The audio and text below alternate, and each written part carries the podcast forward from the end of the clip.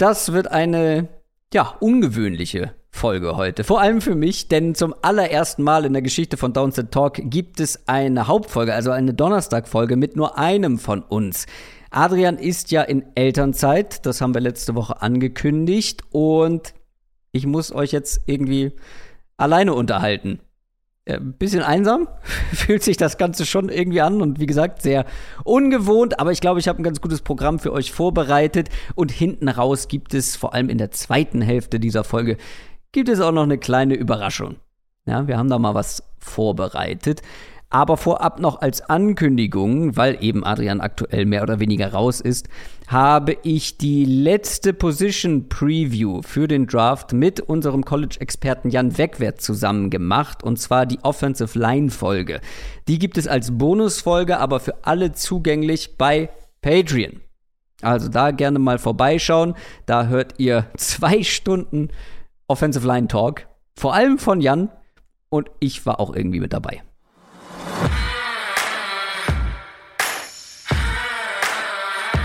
Down, Set, Talk.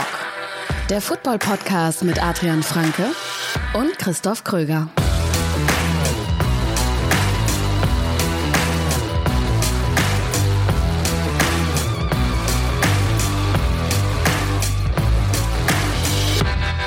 Herzlich willkommen zu einer neuen Folge Downset Talk. Das ist der offizielle NFL-Podcast von The Zone und Spox mit mir, Christoph Kröger und ohne Adrian Franke, der euch wahrscheinlich jetzt imaginär einen wunderschönen guten Tag wünscht. Ja, es sind nur noch ein paar Stunden bis zum NFL Draft, zumindest bis zur ersten Runde.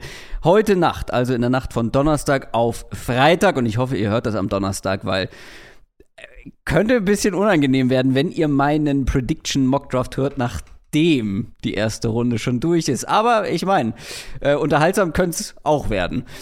Heute Nacht 2 Uhr geht's los deutscher Zeit und ich würde mich freuen, wenn einige von euch äh, bei Twitch mal vorbeischauen. Ich habe mir vorgenommen, einen Watch-Along zu machen zur ersten Runde.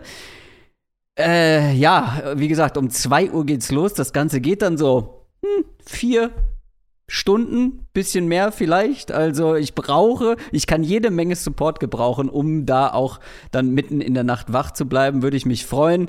Bei Twitch findet ihr mich unter dem Namen Krikr. C-H-R-R-K-R. Ihr werdet mich auf jeden Fall finden. Und das heute hier bei Downset Talk, ich habe es ja schon gesagt, wird eine ganz ungewöhnliche Folge mit mir alleine.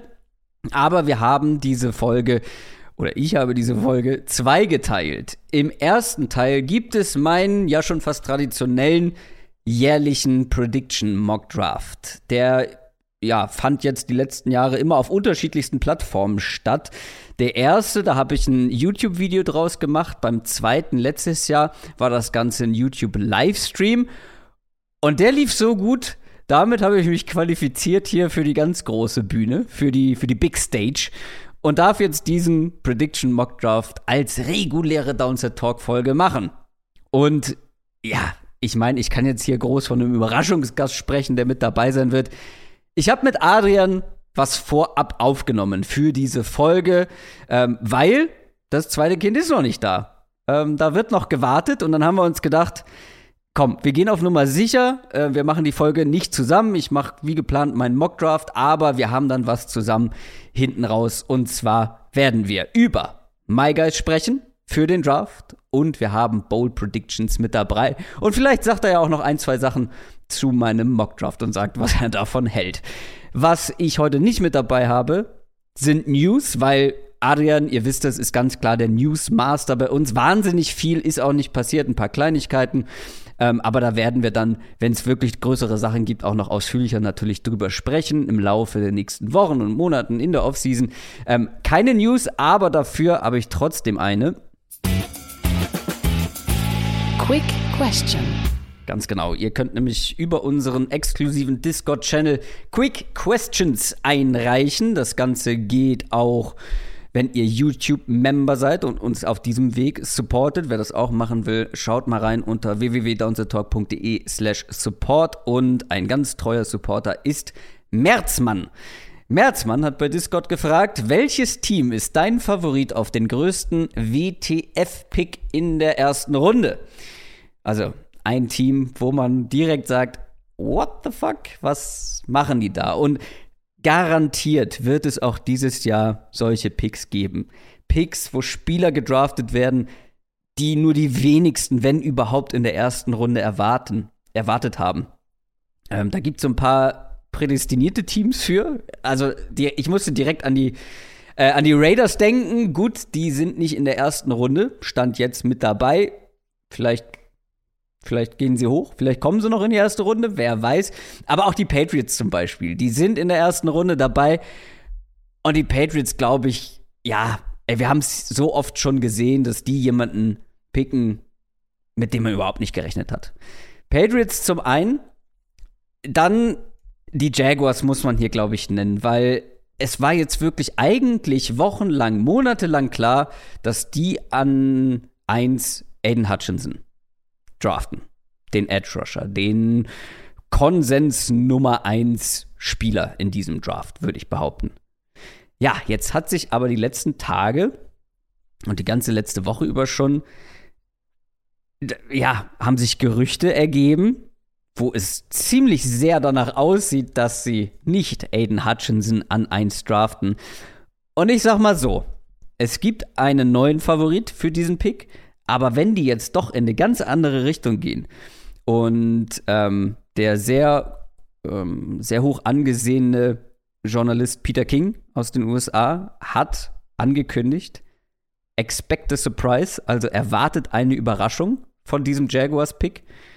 Und ich weiß nicht, ob der jetzige Favorit auf den Nummer 1-Pick dann so eine große Überraschung wäre. Und wenn die irgendwas anderes machen als Aiden Hutchinson und, oder den Spieler, über den wir nachher noch ausführlich sprechen werden, dann wäre ich schon, also das wäre schon ein What the fuck Pick. Packers möchte ich hier an dieser Stelle noch erwähnen, weil wenn die mit den zwei Picks in der ersten Runde am Ende ohne Wide Receiver da rausgehen, dann fällt mir schon die Kinnlade runter. Ich glaube nicht daran. Ich glaube, dass mindestens ein Wide Receiver nach Green Bay gehen wird. Aber die Packers haben seit 2002 keinen einzigen Wide Receiver in der ersten Runde gedraftet. Also, who knows? Und noch eine Honorable Mention.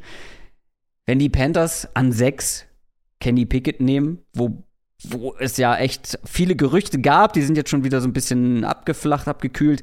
Aber wenn die wirklich an sechs Kenny Pickett nehmen, dann dann ist meine Aussage, wird auf jeden Fall in Richtung What the fuck gehen. Das war die Quick Question. Und jetzt gehen wir in meinen Prediction Mock Draft. Der NFL Draft.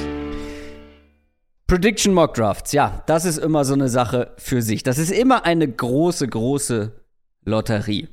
Niemand weiß, was die Teams machen. Es gibt Gerüchte, es werden aber auch ganz viele Lügen erzählt, ja, damit man, damit sowohl die Medien als natürlich aber auch die anderen Teams in die falsche Richtung gelenkt werden, auf eine falsche Fährte gelockt werden.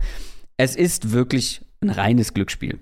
So, aber der Reiz an Glücksspiel ist ja auch, dass man halt, oder auch der Reiz am Lotto ist ja auch, dass man am Ende vielleicht mehr richtig hat als andere und, und abräumt.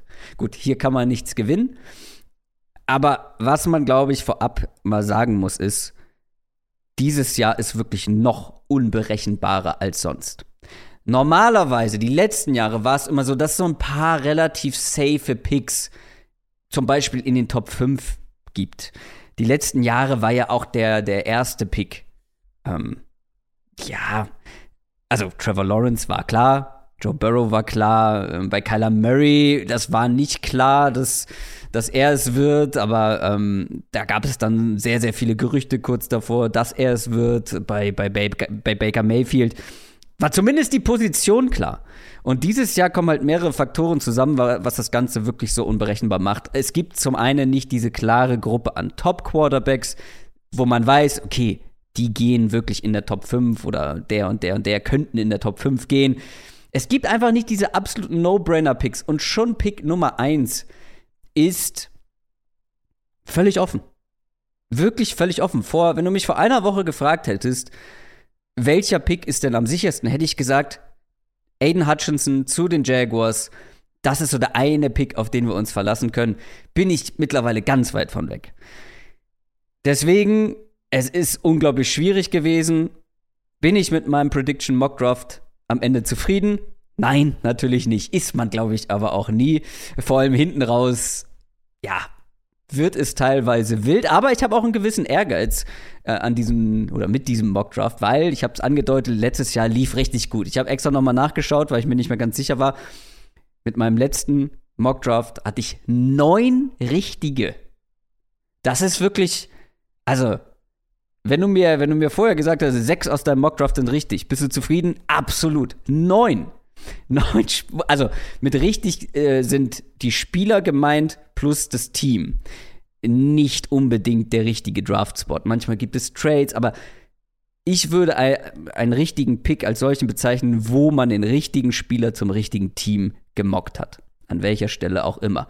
Und dann kommt noch hinzu, letztes Jahr hatte ich zu diesen neun richtigen Picks bei fünf Teams zumindest die richtige Position, nur den falschen Spieler. Spoiler, das wird dieses Jahr nahezu unmöglich. Diese Marke irgendwie auch nur ansatzweise zu erreichen, dafür, weil letztes Jahr zum Beispiel war es halt, war halt klar, wer an 1 geht, es war relativ klar, wer an 2 geht. Ähm, dann Kyle Pitts an 4 zu den Falcons war auch relativ klar. Bei einigen Teams war es klar, dass sie ähm, auf Offensive Tackle schauen. Da hatte ich dann vor allem einige richtig sowas gibt es so gut wie gar nicht dieses Jahr. Fast bei jedem Team sind selbst die Positionen komplett offen und kann in sämtliche Richtungen gehen. Und damit steigen wir ein in Pick Nummer 1. Pick Nummer 1, die Jaguars. Und das Problem mit Pick Nummer 1 ist natürlich immer, damit steht und fällt irgendwo auch so ein Mockdraft. Wenn du den falsch hast, dann kann es so einen Schneeballeffekt geben, ne? Und am Ende hast du wenig bis gar nichts richtig. Das Problem ist, dieser Pick Nummer 1 ist im Vergleich zu den letzten Jahren sehr offen. Generell, dieser Draft hat in meinen Augen nicht diese Top-Spitze an Spielern, nicht die ganz, ganz große, ja, die Qualität in der Spitze. Es gibt nicht diese Blue-Chip-Player. Für mich persönlich gab es keinen Spieler, der mich vollends überzeugt hat. Aiden Hutchinson wäre für mich der beste Spieler in diesem Draft, aber er ist trotzdem kein Nick Bosa, kein Miles Garrett, kein Chase Young auch bei ihm hat man so ein paar Fragezeichen. So, und bei den Jaguars gibt es jetzt, was man so hört, nach allem, was man so hört, drei Parteien innerhalb der Franchise. Zum einen hast du den Owner, der soll wohl Hutchinson wollen. Du hast den Head Coach, den neuen mit Doug Peterson, der eher so in Richtung Offensive Tackle guckt. Der weiß natürlich, wie viel wert eine richtig gute O-Line sein kann, wenn wir uns den Eagles Super Bowl Run angucken. Den gab es unter anderem auch dank einer starken O-Line. Peterson soll Iki Ikwanu-Fan sein. Und in meinen Augen wäre das auch die beste Wahl tatsächlich. Jetzt mal Hutchinson so ein bisschen ausgeklammert. Ich würde an Jaguars Stelle, als Jaguars GM, würde ich hier einen Offensive Tackle ziehen. Wen man dann von diesen Top 3 Tackles nimmt, das, das sei mal dahingestellt, ob das Iki Ikwanu ist, Evan Neal oder Charles Cross. Ich würde trotzdem Offensive Tackle nehmen, Trevor Lawrence beschützen und ich glaube eben, dass die Edge-Klasse eine der breiteren ist in, in dem diesjährigen Draft und dass du mit Pick 33, wenn die Jaguars wieder dran sind, noch einen richtig guten Edge-Verteidiger bekommen kannst. Bekommst du Anfang Runde 2 noch einen richtig guten Tackle? Bezweifle ich. Ich glaube aber nicht, dass ein Tackle werden wird, weil Cam Robinson, der Tackle der Jaguars, da hat man einen ersten äh, Franchise-Tag ihn gefranchise-taggt und der hat jetzt ganz frisch auch einen neuen Vertrag unterschrieben. Ich glaube, Offensive Tackle ist raus. Und dann kommen wir zur dritten Partei innerhalb der Jaguars, zu Trent Bulky und dem GM. Also Trent Bulky, dem GM. Und der hat ein ganz großes Herz für athletische Freaks. Und wer ist ein absoluter Freak? Trevor Walker, der Edge Defender von Georgia. Das ist der, der so unglaubliche Werte aufgelegt hat, aber gemessen daran echt wenig Production im, hatte, äh, im College hatte. In Sachen, ähm, ja, in Sachen Quarterback Pressures und, und generell, ähm, was das angeht. Und das wäre schon eine Überraschung, in meinen Augen auch ein Reach, aber Balky soll diese athletischen Werte super, super hoch gewichten. Und du hast natürlich dann diese zwei Optionen. Nimmst du den verhältnismäßig sicheren Pick mit Aiden Hutchinson, hoher Floor, oder gehst du auf Hit or Miss, auf den Upside-Pick mit Trevor Walker? Der Favorit mittlerweile ist Trevor Walker auf den Nummer 1 Pick und mit dem gehe ich auch. Trevor Walker an 1 zu den Jacksonville Jaguars. Damit sind wir bei Pick 2. Das sind die Detroit Lions. Und wenn Aiden Hutchinson an 1 geht, ist das, glaube ich, hier an 2 relativ offen. Da könnte man dann auch einen Trevor Walker ins Spiel bringen, einen Kayvon Thibodeau, den sie wohl nicht ganz so schlecht finden. Es gibt Gerüchte, dass man an zwei sogar über einen Quarterback nachdenkt. Oder man geht aus Lions Sicht an zwei in Richtung Cornerback. Alles möglich. Ich persönlich glaube, wenn Hutchinson doch an eins gehen sollte, dann werden die Lions hier Thibodeau picken. Aber da er jetzt in meinem Szenario an zwei fällt, dann werden die Lions sagen, okay, für uns der beste Spieler im Draft, ihr wollt ihn nicht, wir nehmen ihn gerne. Edge Defender, großer Need bei den Lions und ich glaube, das wäre auch charakterlich oder einfach so, was den Typ angeht, ein sehr gutes Match zu Head Coach Dan Campbell. An zwei Aiden Hutchinson von Michigan zu den Lions. Pick Nummer drei. Die Houston Texans sind an der Reihe und die Texans sind die größte Wildcard in diesem Draft. Die Texans haben eigentlich Need auf jeder Position und deshalb kann dieser Nummer 3 Pick wirklich in sämtliche Richtungen gehen. Viele Analysten, die einen Mockdraft gemacht haben, haben hier einen Offensive Tackle. Einige sagen Defense, aber dann welche Position? Ist die große Frage. Trade Down ist auch ein Szenario. Ich werde hier mit äh, Trades arbeiten in diesem Mockdraft, sonst wäre es kein richtiger Prediction Mockdraft, weil es wird Trades geben. Also Trade Down für die Texans. Ja, ich glaube, sie wären nicht abgeneigt. Aber es gibt jetzt immer mehr Gerüchte, dass es kaum Teams gibt, die überhaupt interessiert sind, nach oben zu kommen, so weit nach oben zu kommen. Weil halt dafür fehlen die, die Quarterbacks, für die du so weit und dann auch aggressiv nach oben gehen willst. Was machen wir mit den Texans? Ja, Nick Casario, der GM, der kommt von den Patriots, der hat gesehen, wie gut ein Team sein kann, das oder wie gut vor allem eine Defense sein kann, die gute Man-Cover Cornerbacks hat. Head Coach Lovie Smith ist auch einer, der aus, der, aus dem Defense-Bereich kommt. Der sagt, das Herz einer Defense ist eine Defensive Line, soll wohl aber auch bei Cornerback nicht ganz ab, äh, ja, abgeneigt sein. Wie gesagt, einige Analysten, Peter Schrager und Peter King zum Beispiel, zwei sehr hoch angesehene, gehen hier mit Ike Iquano, dem Offensive Tackle. Ich glaube aber, dass das, dass das nicht so wahrscheinlich ist, dass die in die Offense gucken. Ich glaube, die gucken auf die Defense und es gibt gerade jede Menge Buzz, wie der, wie der Amerikaner sagt, was, was Cornerbacks angeht und vor allem bei einem ganz besonders. Und der bekommt gerade einen richtigen Hype seit seinem Pro Day. Seit seinem Pro Day soll der wirklich die Boards hochgeschossen sein.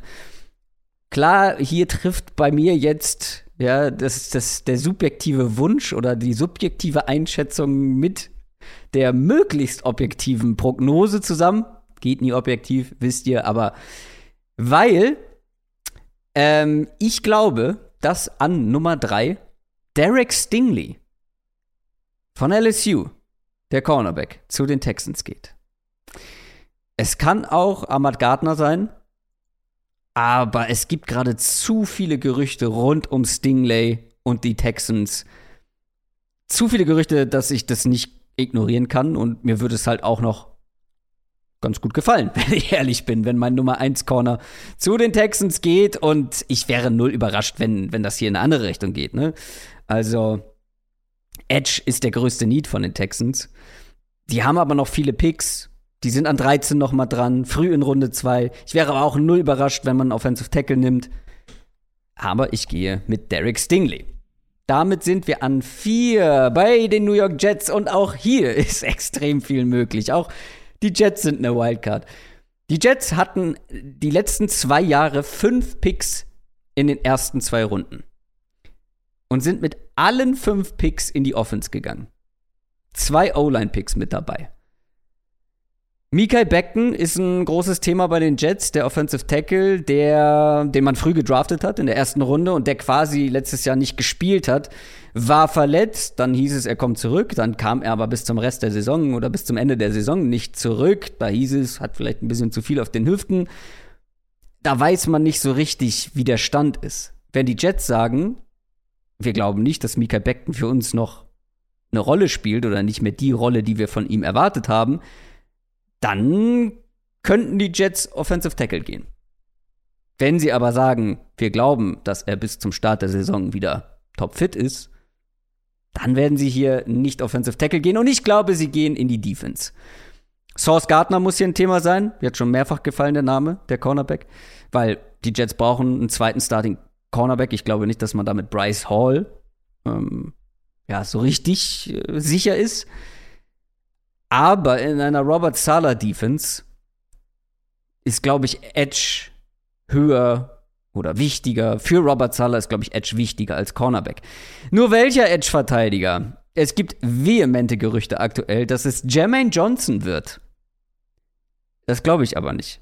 Ich glaube, dass die Kayvon Thibodeau mögen. Ich glaube, das ist ein Team, das Thibodeau sehr mag. Thibodeau ist wirklich ein, ja, ein kontroverses Thema aktuell, weil viele Teams oder einige Teams waren nicht so zufrieden mit den Interviews, die er geführt hat. Der soll zu egozentrisch sein, zu selbstbewusst, arrogant und vor allem auch nicht professionell genug.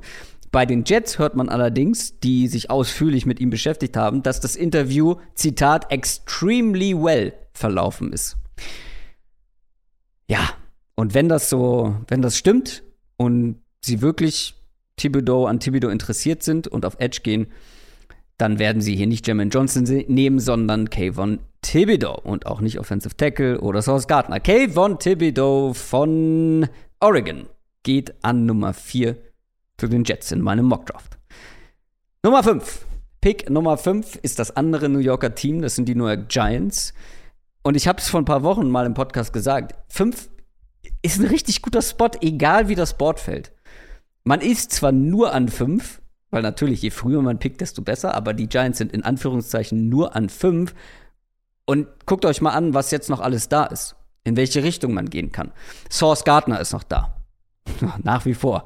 Bei jedem Tick hier, äh, bei jedem Pick hier in dieser Region ist, glaube ich, Source Gardner irgendwie ein Thema. Alle Wide Receiver sind noch da. Alle Offensive Tackles sind noch da. Und die Giants sind an fünf dran und sie sind an sieben dran. Da kann man aus Giants Sicht ein bisschen taktisch vorgehen, glaube ich. Ich glaube, dass sie einen von diesen beiden Picks gerne wegtraden würden. Da gibt es ein paar Gerüchte drum oder darüber. Ähm, das kann Cap-Gründe haben man will vielleicht noch mehr Picks, weil man sagt, man, man braucht mehr Picks, um diesen, um diesen Roster zu verbessern. Zwischen den beiden Picks sind die Panthers dran. An Nummer 6. So, die Panthers, da geht man schon davon aus, dass die eher Quarterback oder Offensive Tackle nehmen. Wir wissen aber nicht, wie die ihre Tackles gerankt haben. Die Giants brauchen auch einen Offensive Tackle. Und jetzt ist die einzige Frage, nehmen sie jetzt ihren Nummer 1 Tackle oder zocken sie, dass die Panthers einen anderen nehmen und nehmen ihn dann an 7? Ich sage, sie zocken nicht. Ich sage, sie nehmen mit ihrem neuen Regime einen Tackle, zocken nicht. Ein Regime, das weiß, wie wichtig das Passspiel ist. Mit Brian Dable und Joe Schön. Die wissen, wie wichtig Protection ist. Die gehen Offensive Line, die gehen Offensive Tackle, und holen sich den vermeintlich besten Pass Protector der Klasse, und zwar Charles Cross. Charles Cross hat zwar nur, wenn ich äh, das richtig im Kopf habe, nur Left Tackle gespielt, aber die Giants haben ihn ähm, auf Right Tackle so ein bisschen getestet und angeschaut, genauer analysiert, wenn sie den auf Right Tackle stehen, stellen Andrew Thomas auf die andere Seite oder andersrum. Dann haben sie auf jeden Fall ein gutes junges Tackle-Duo und ich finde, es ist ein sinnvoller Pick. Mississippi State Tackle Charles Cross geht zu den Giants an 5. Damit sind wir bei den angesprochenen Carolina Panthers an Nummer 6. Und ich habe wirklich alles versucht, die Panthers hier runtertraden zu lassen. Weil eigentlich müssen sie runtertraden. Die Panthers haben zwischen dem Pick jetzt, also an 6, und bis zur vierten Runde keinen einzigen Pick mehr. In Runde 2 kein, in Runde 3 kein. Und das bei so vielen Needs. Das ist nicht, das ist nicht gut. Das ist nicht gut und es gibt Teams, die wohl Interesse hätten, in die Top 10 zu kommen. Eagles zum Beispiel wollen in die Top 10. Und weiteres Argument für einen Downtrade, Scott Fitterer, der GM, äh, scheint Downtrades zu mögen, hat letztes Jahr extrem viele Picks generiert, er tradet, ganz wie ihr es nennen wollt. Also ein Downtrade ist ja auf jeden Fall möglich, außer, und das ist jetzt mein Problem, außer es ist ihr Nummer 1 Tackle noch auf dem Board. Und ich bezweifle, dass das Charles Cross ist, der gerade zu den Giants gegangen ist. Ich glaube, wenn Iki Iguanu noch an 6 da ist, dann nehmen die Panthers hier keinen Quarterback, dann traden die Panthers hier nicht runter, auch wenn sie es vielleicht sollten, weil egal wer da Quarterback ist, wenn der keine Protection hat, dann bringt das gar nichts. Und ja, da muss man gucken, was man auf Quarterback macht, ob man in Richtung Baker Mayfield oder so geht. Keine Ahnung, ob man mit dem 2023 oder irgendeinem 2023er Picks nochmal hochgeht in Runde 2 oder so. Keine Ahnung. Müssen die Panthers sich was überlegen. Aber an 6 geht Iki Iguanu, der Tackle von North Carolina State, zu den Carolina Panthers. An Nummer 7 sind dann die Giants nochmal direkt wieder dran. Und das ist eigentlich die gleiche Thematik wie bei den Panthers. Ich glaube, dass man hier einen Downtrade bevorzugen würde. Außer das Board fällt so, wie es in meinem Mockdraft fällt. Weil dann gibt es, glaube ich, aus Giants Sicht hier einen Spieler, dem man einfach nicht widerstehen kann. Wie gesagt, neues Regime. Das heißt, auch ein neuer Defensive Coordinator mit Wink Martindale, vorher bei den Ravens ge gewesen. Ich glaube, es wird deutlich mehr Man-Coverage gespielt in dieser Defense. Die Defense war, ja, nicht gut letztes Jahr. Deutlich hinter den Erwartungen zurückgeblieben. Und ja, man sieht es auch so ein bisschen an den Cornerback-Verpflichtungen in der Free Agency, die gehen auch in die Richtung, dass man vermuten kann, dass mehr Man-Coverage gespielt wird. Dazu gibt es Gerüchte, dass man Cornerback James Bradbury abgeben will, zur Not sogar cutten, um mehr Cap-Space zu generieren. Ich glaube, auch das mit James Bradbury und sich von ihm zu trennen, würde deutlich leichter fallen, wenn man hier an Pick 7 einen richtig guten Man-Coverage Cornerback draftet. Und da ist ja einer noch da. Den haben wir jetzt echt mehrfach genannt. Der tatsächlich fällt, mehr oder weniger, bis an Nummer 7. Das ist Ahmad Source Gardner von Cincinnati. Der könnte auch deutlich höher gehen. Aber wenn der hier noch da ist an 7, dann wird es den Giants wirklich sehr, sehr schwer fallen, ihn hier liegen zu lassen und irgendwie runter zu traden oder einen anderen Spieler zu nehmen. An Nummer 8 sind die Atlanta Falcons dran und ja, was soll ich sagen, ist das nächste wirklich brutal schwer zu prognostizierende Team. Jeder, der irgendwie Mockdraft macht, denkt was anderes. Allein die Position, ähnlich wie bei den Texans, ist hier vollkommen offen. Ich traue ihnen absolut zu, äh, wie letztes Jahr zu agieren. Einfach Best Player Available von ihrem Board und fertig. Drake London zum Beispiel ist da ein ganz heißer Kandidat.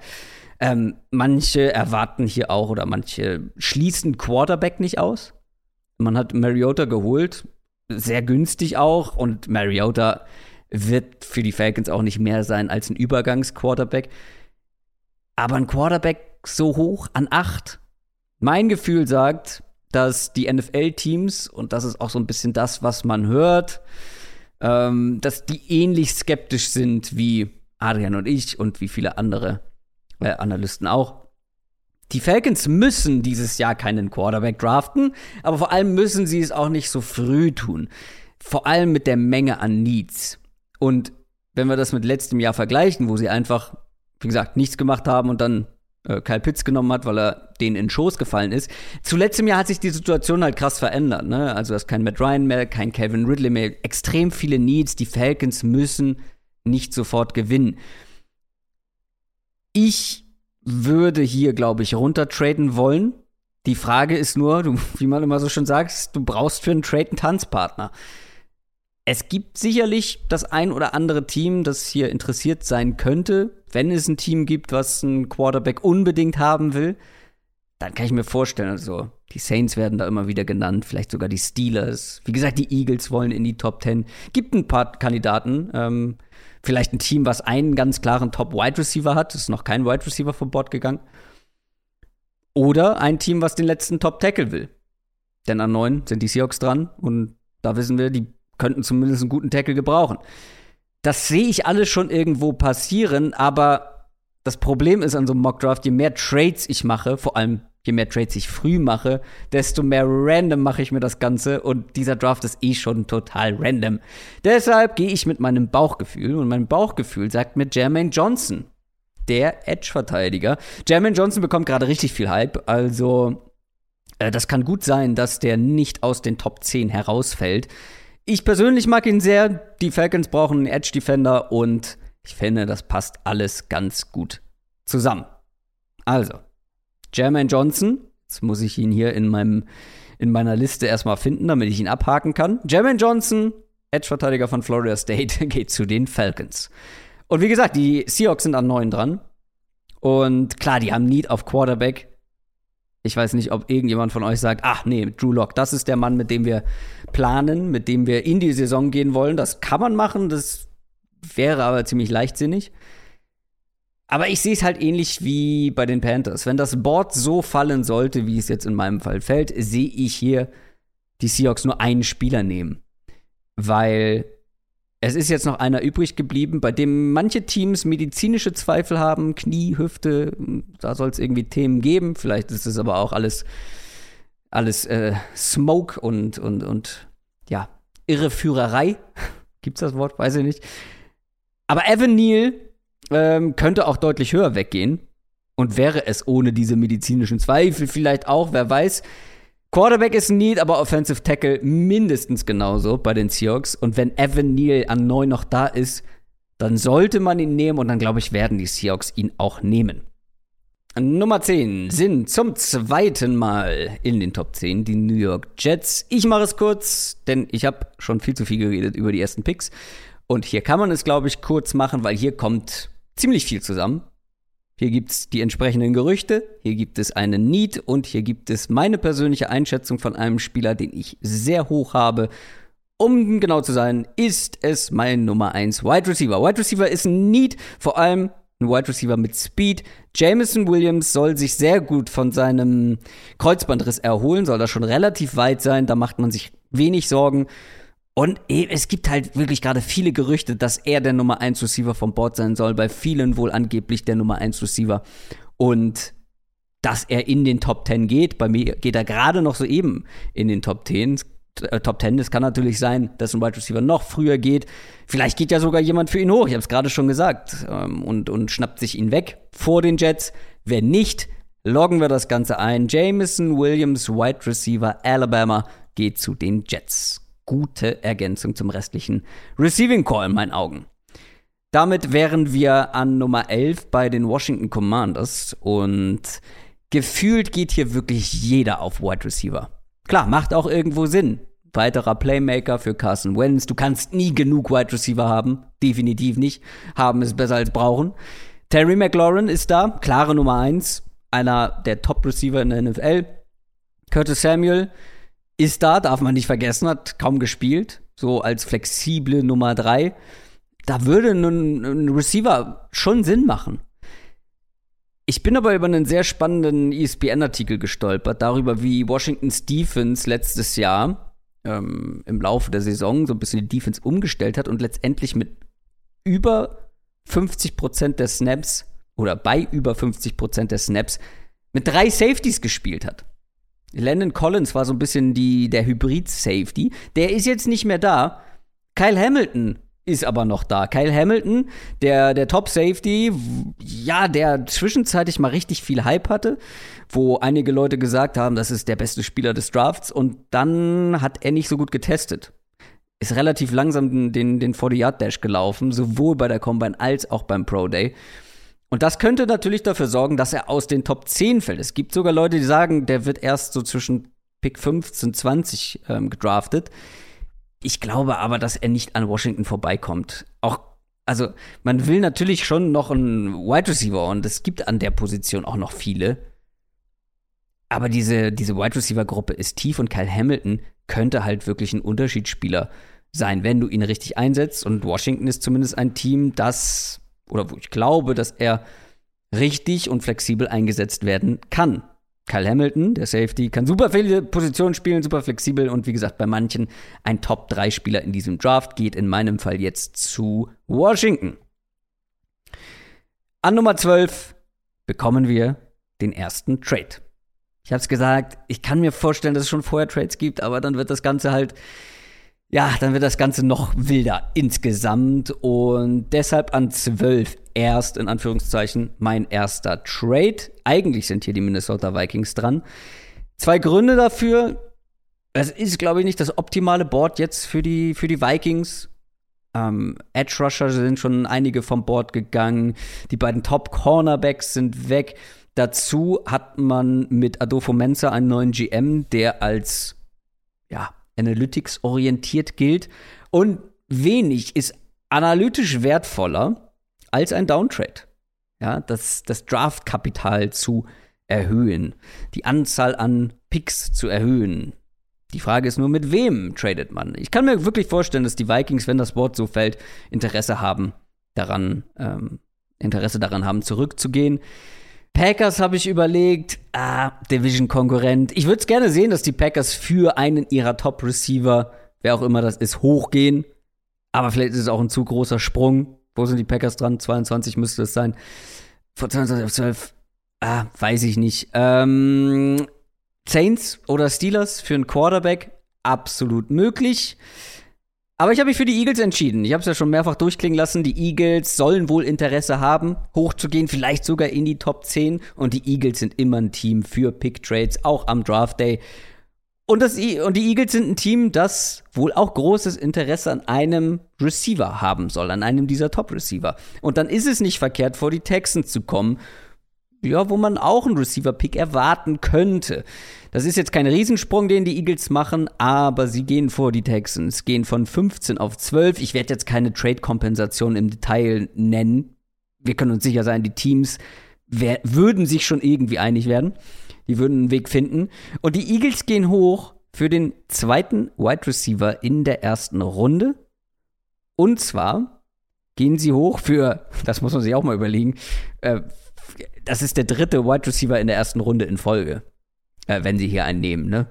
Äh, wir hatten Devonta Smith letztes Jahr, für den sie übrigens hochgegangen sind.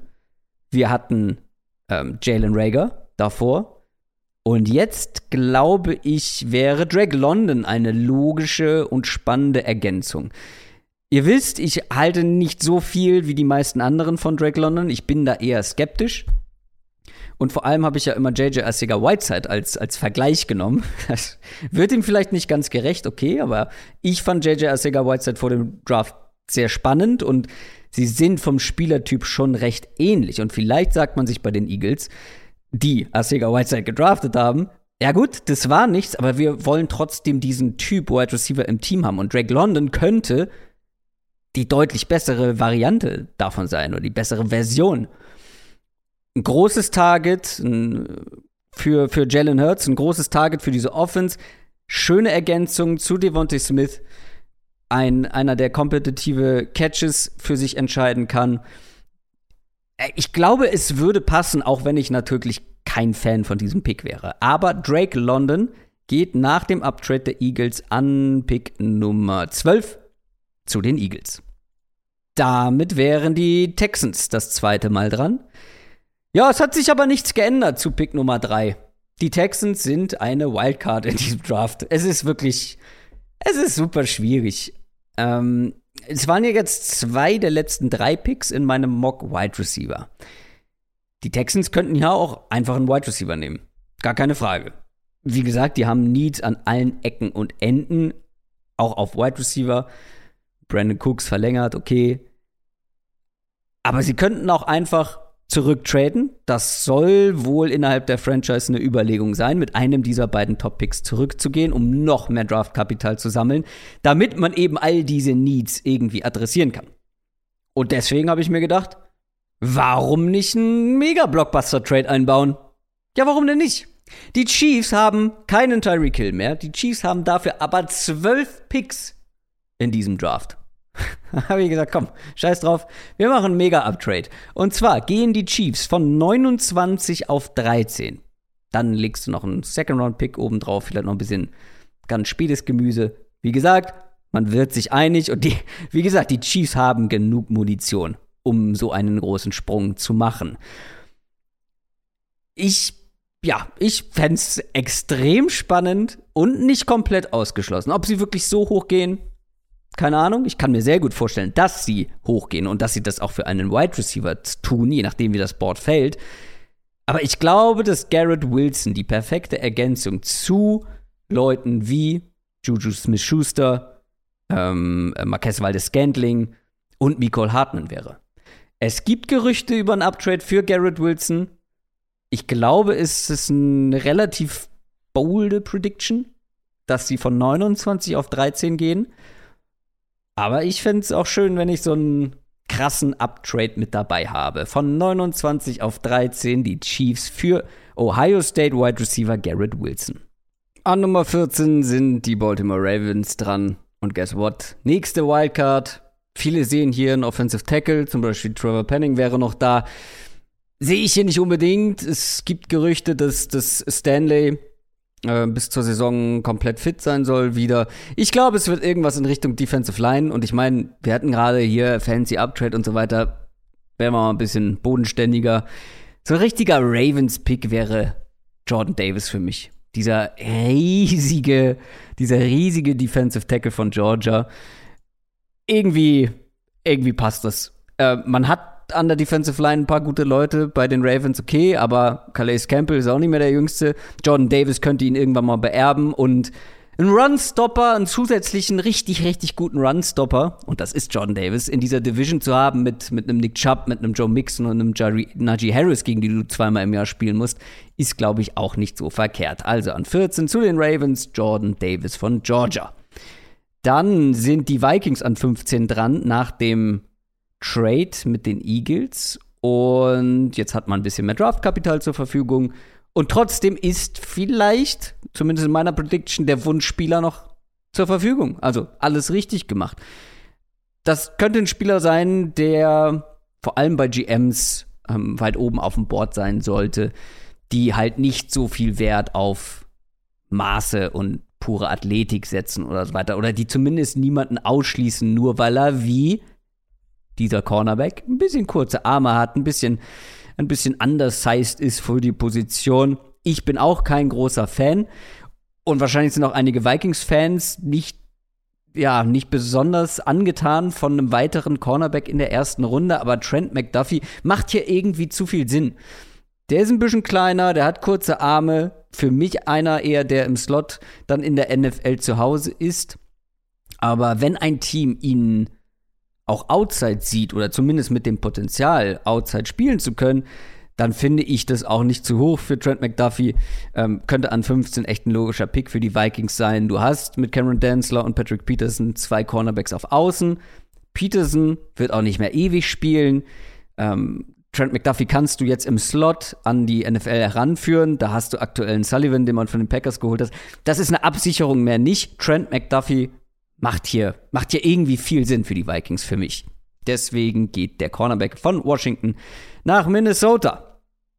An 16 sind die New Orleans Saints am Start und viele glauben ja, dass man sich diese beiden Mid-First-Round-Picks, also 16 und was ist das, 19, geholt hat, um dann nochmal hochzugehen.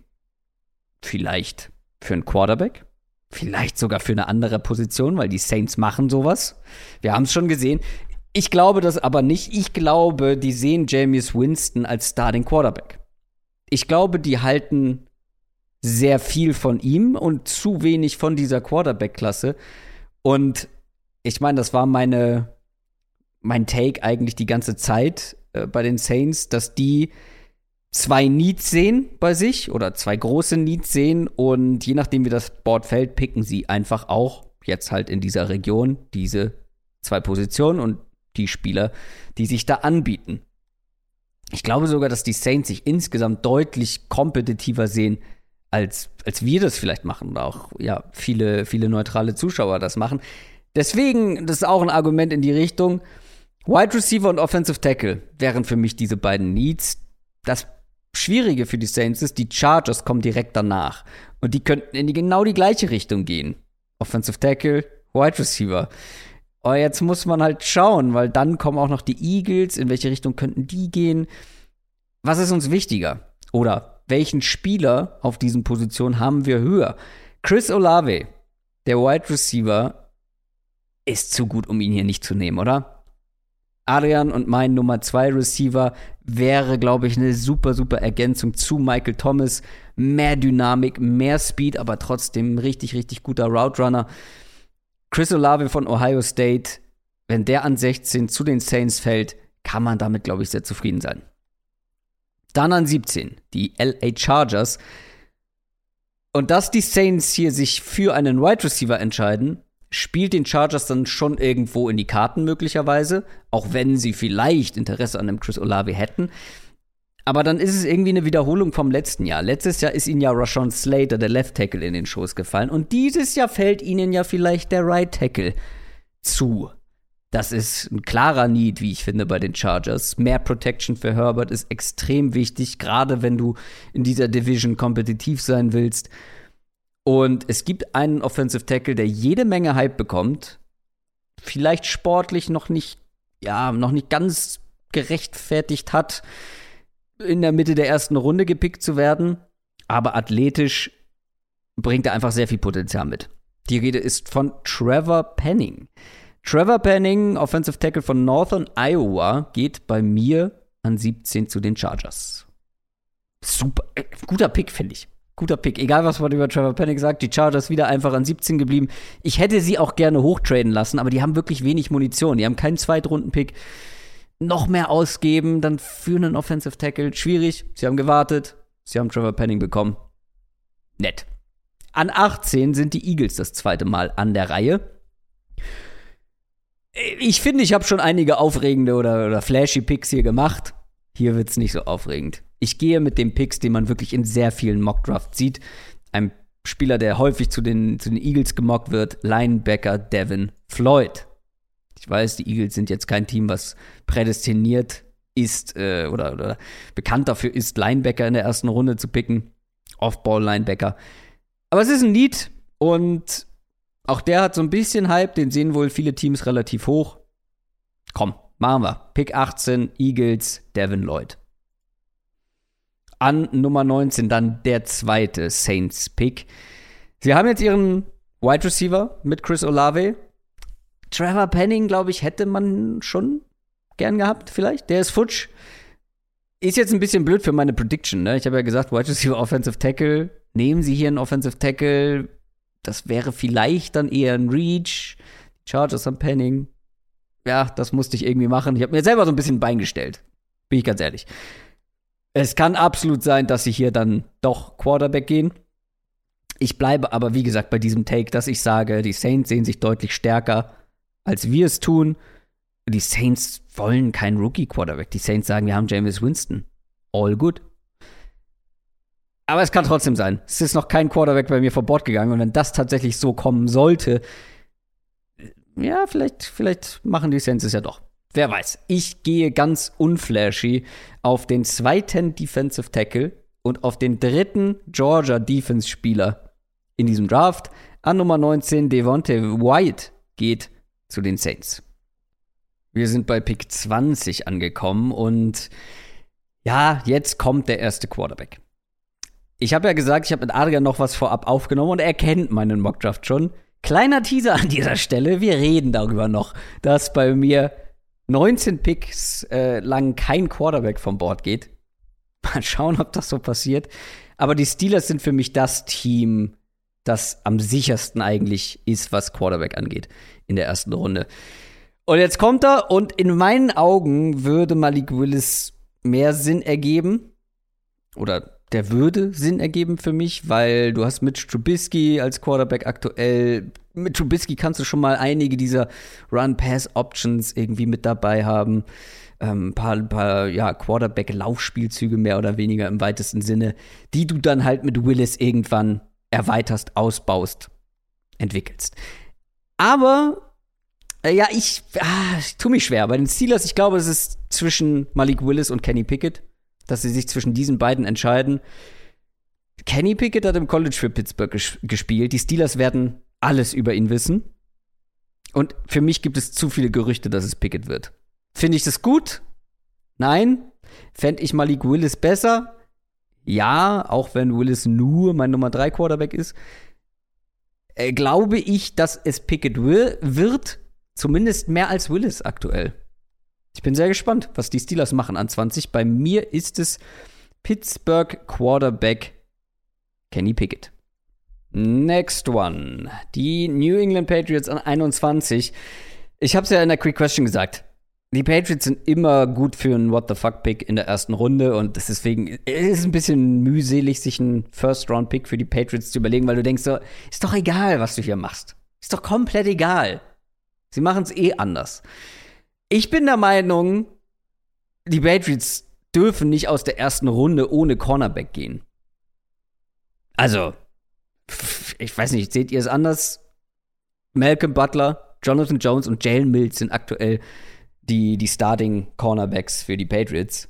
Aber Bill Belichick-Picks zu prognostizieren, ist unsinnig. Wie gesagt, es kommt anders. Und deswegen, ich habe schon versucht, so ein bisschen Zufall mit reinzubringen. Ich würde hier Cornerback gehen, persönlich. Andrew Booth zum Beispiel. Vielleicht ist ein Kair Elam irgendwie mit in der Verlosung. Ich nehme aber so einen irgendwie typischen Patriots-Pick, zumindest was den Spielertypen angeht.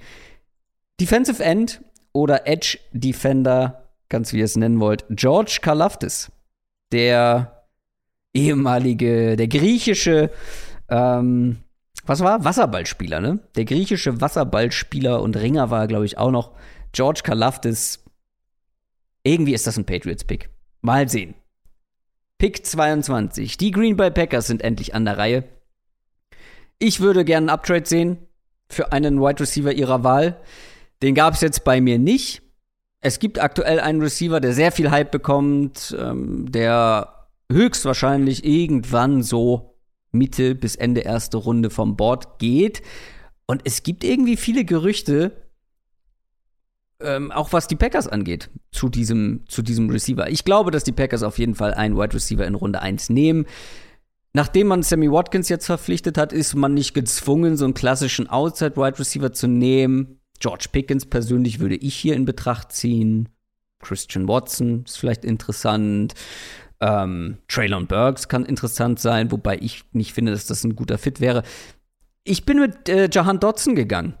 Wie gesagt, der kriegt jetzt so auf die letzten Meter noch mal richtig Hype. In meinen Augen der, der Wide Receiver mit den besten Händen im Draft. Vielleicht so die kleinere, dynamische Version von Randall Cobb.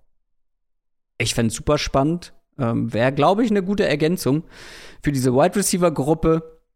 Die Packers gehen mit Jahan Dodson, auch wenn es wahrscheinlich eine, eine Überraschung wäre. An 23 sind die Arizona Cardinals dran. Ich habe hin und her überlegt. Ähm, ich glaube, dass die Cardinals auch gerne einen Jahan Dodson hätten. Der ist jetzt weg. Deswegen gehen sie in Richtung Interior Offensive Line und für manche der beste Guard also auf jeden Fall der beste Guard für viele, ist noch auf dem Board und den nehmen sie auch. Zion Johnson, mehr Protection für, für Kyler Murray. Ist einfach, ist einfach wichtig. Und ich glaube, dass. Äh, das haben, die, das haben die Cardinals auch erkannt. Man hört davon im Defensive Lineman, aber gehen sie schon wieder in der ersten Runde in die Defensive Line und ja, Wide Receiver kann natürlich auch sein. Sind, wie gesagt, die alle, die ich eben aufgezählt habe, könnten auch hier interessant werden, aber ich tendiere eher zu welche, die im Slot spielen, vor allem, die einen Christian Kirk ersetzen. John Dodson vor der Nase weggegangen. Deswegen John langsam. Zion Johnson, Boston College Guard, der sehr flexibel einsetzbar ist an der Offensive Line. Geht zu den Cardinals. Dann kommen wir zu den Cowboys. Ja, eigentlich, und auch hier habe ich mir wieder selber ein Bein gestellt. Eigentlich habe ich die ganze Zeit damit gerechnet, ich werde Zion Johnson zu den Cowboys mocken. Und jetzt nehme ich mir den selber weg. Ein Pick davor. Gut. Ähm, da muss man kreativ werden. Und das bin ich geworden. Es gibt einen Interior Defensive Lineman, der auffallend oft mit der ersten Runde in Verbindung gebracht wird und der sich schon mit den Cowboys auf jeden Fall getroffen hat. Wenn die ihn hier nehmen, wäre es für viele auf jeden Fall ein Reach und wäre auch eine Überraschung ich finde schon, dass Interior Defensive Line einer, ja, einer der Needs ist bei den Cowboys. Logan Hall. Logan Hall, mh, mm, ja, äh, mocke ich jetzt einfach mal von Houston nach Dallas merkt man gar nicht, dass ich Zweifel habe, oder? Ob das so kommt? Naja, das gleiche gilt für Pick Nummer 25. Man merkt, hinten raus wird es immer ein bisschen loser und wilder, weil, ja, ganz ehrlich, also es ist dieser Schneeballeffekt. Wenn du ein paar in den ersten, wenn du nichts in den ersten zehn richtig hast, wird es schwer, hier hinten raus welche zu treffen. Da kann man mal ein bisschen kreativer werden und an Pick Nummer 25 sind die Buffalo Bills dran. Ich rechne hier schon sehr mit einem Cornerback oder oder irgendeiner anderen Position als der, die ich gewählt habe. Ich berufe mich hierbei auf ein Gerücht, was es vor längerer Zeit mal gab. Und wenn es letztendlich so kommt, möchte ich schon derjenige sein, der den Running Back in der ersten Runde zu den Bills gemockt hat. Natürlich. Ja, komm. Brees Hall, Running Back. Wenn es ein Team gibt in dieser Liga mit Need auf Running Back, wenn es ein Team gibt, das überhaupt in Frage kommt, einen Running Back in der ersten Runde zu draften, dann sind es die Bills. Und wenn das am Ende so kommt und ich habe das nicht gemacht, würde ich mich ärgern. Pick äh, 26 sind wir jetzt. An 26 sind die Tennessee Titans dran. Die Titans könnten hier schon den ein oder anderen interessanten Spieler nehmen. Es sind echt auf vielen Positionen noch nette Namen auf dem Board. Aber die Titans haben auch keinen Pick zwischen jetzt Pick 26 und Pick 90. Das sind einige. Und die Titans können, ja, frischen Wind gebrauchen, was Spieler angeht. Und deswegen hören sie sich auf jeden Fall Trade-Angebote an. Und sie werden mehr Picks sammeln. Sie werden aus der ersten Runde heraus traden. Und wer kommt rein? Es sind die Falcons bei mir. Ich habe ja an Pick 8 schon über die Falcons gesprochen, habe gesagt, sie brauchen nicht zwingend jetzt einen Quarterback draften.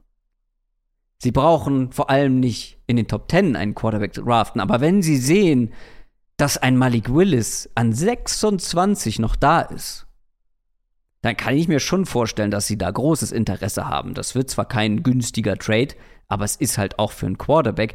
Und ich fände es halt sehr, sehr passend, wenn du Mariota als dein Starting Veteran Quarterback hast, dessen Stärken ja aber auch eindeutig ähm, im Scramble-Game und im Laufspiel liegen, mit dem du eben diese ganzen schönen Sachen machen kannst, wie Run, Pass, Option, Play, Action, hast du nicht gesehen, ähm, Read Options, all diese schönen Dinge, die kannst du mit Mariota machen und dann eben mit Malik Willis in Zukunft noch viel, viel mehr und noch viel, viel besser wahrscheinlich.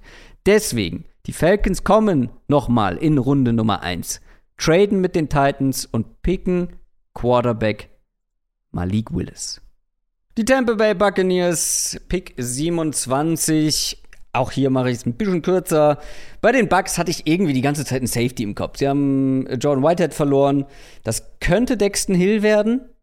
Ich habe mich für einen entschieden, der wohl sehr wahrscheinlich irgendwo am Ende von Runde 1 geht. Das ist Louis Seen. Und Louis Seen geht in meinem Mock zu den Bucks. Und ich meine, wir können ja nicht genug Georgia Defense Player im Draft haben, in der ersten Runde haben. Und das ist der nächste. Was ist der? Der vierte? Ich glaube schon. Ja, haben wir damit einen Rekord? Ich weiß es nicht. Aber es ist der nächste Georgia-Verteidiger, der gepickt wird. Seen zu den Buccaneers. Und damit sind die Green Bay Packers als nächstes an der Reihe zum zweiten Mal an 28. Ich, ich habe schon ein großes Bedürfnis, hier noch einen zweiten Receiver zu den Packers zu mocken. George Pickens, ich fände es super. Und ich meine, mir fällt gerade der Name nicht ein, aber haben sie nicht letztes Jahr quasi das Äquivalent auf Cornerback von Georgia ähm, gedraftet? Und jetzt halt als Receiver-Version? Das wäre der nächste Georgia-Spieler. Das wäre wirklich verrückt. Passiert bei mir auch nicht tatsächlich. Ich glaube nicht, dass die seit 2002 keinen einzigen Receiver nehmen und jetzt zwei. Ich bin mit Interior Offensive Line gegangen. Ist auch ein Need, wie ich finde, bei den Packers. Und entscheide mich hier für Guard Canyon Green von Texas AM. Die Texans haben runtergetradet mit den Chiefs, die hochgekommen sind für einen Wide Receiver, die Texans eben runter. Leichter geworden ist es leider trotzdem nicht, was die Texans angeht. Immer noch eine Wildcard und äh, ich bin hier ein bisschen bolder unterwegs. Ich finde gerade am Ende der ersten Runde, da muss man auch so ein paar bolde, bolde Sachen mit einbauen und wenn man dann hittet, kann man die Victory Lap drehen. Wenn nicht, dann hat man es sehr schnell vergessen. Hoffe ich.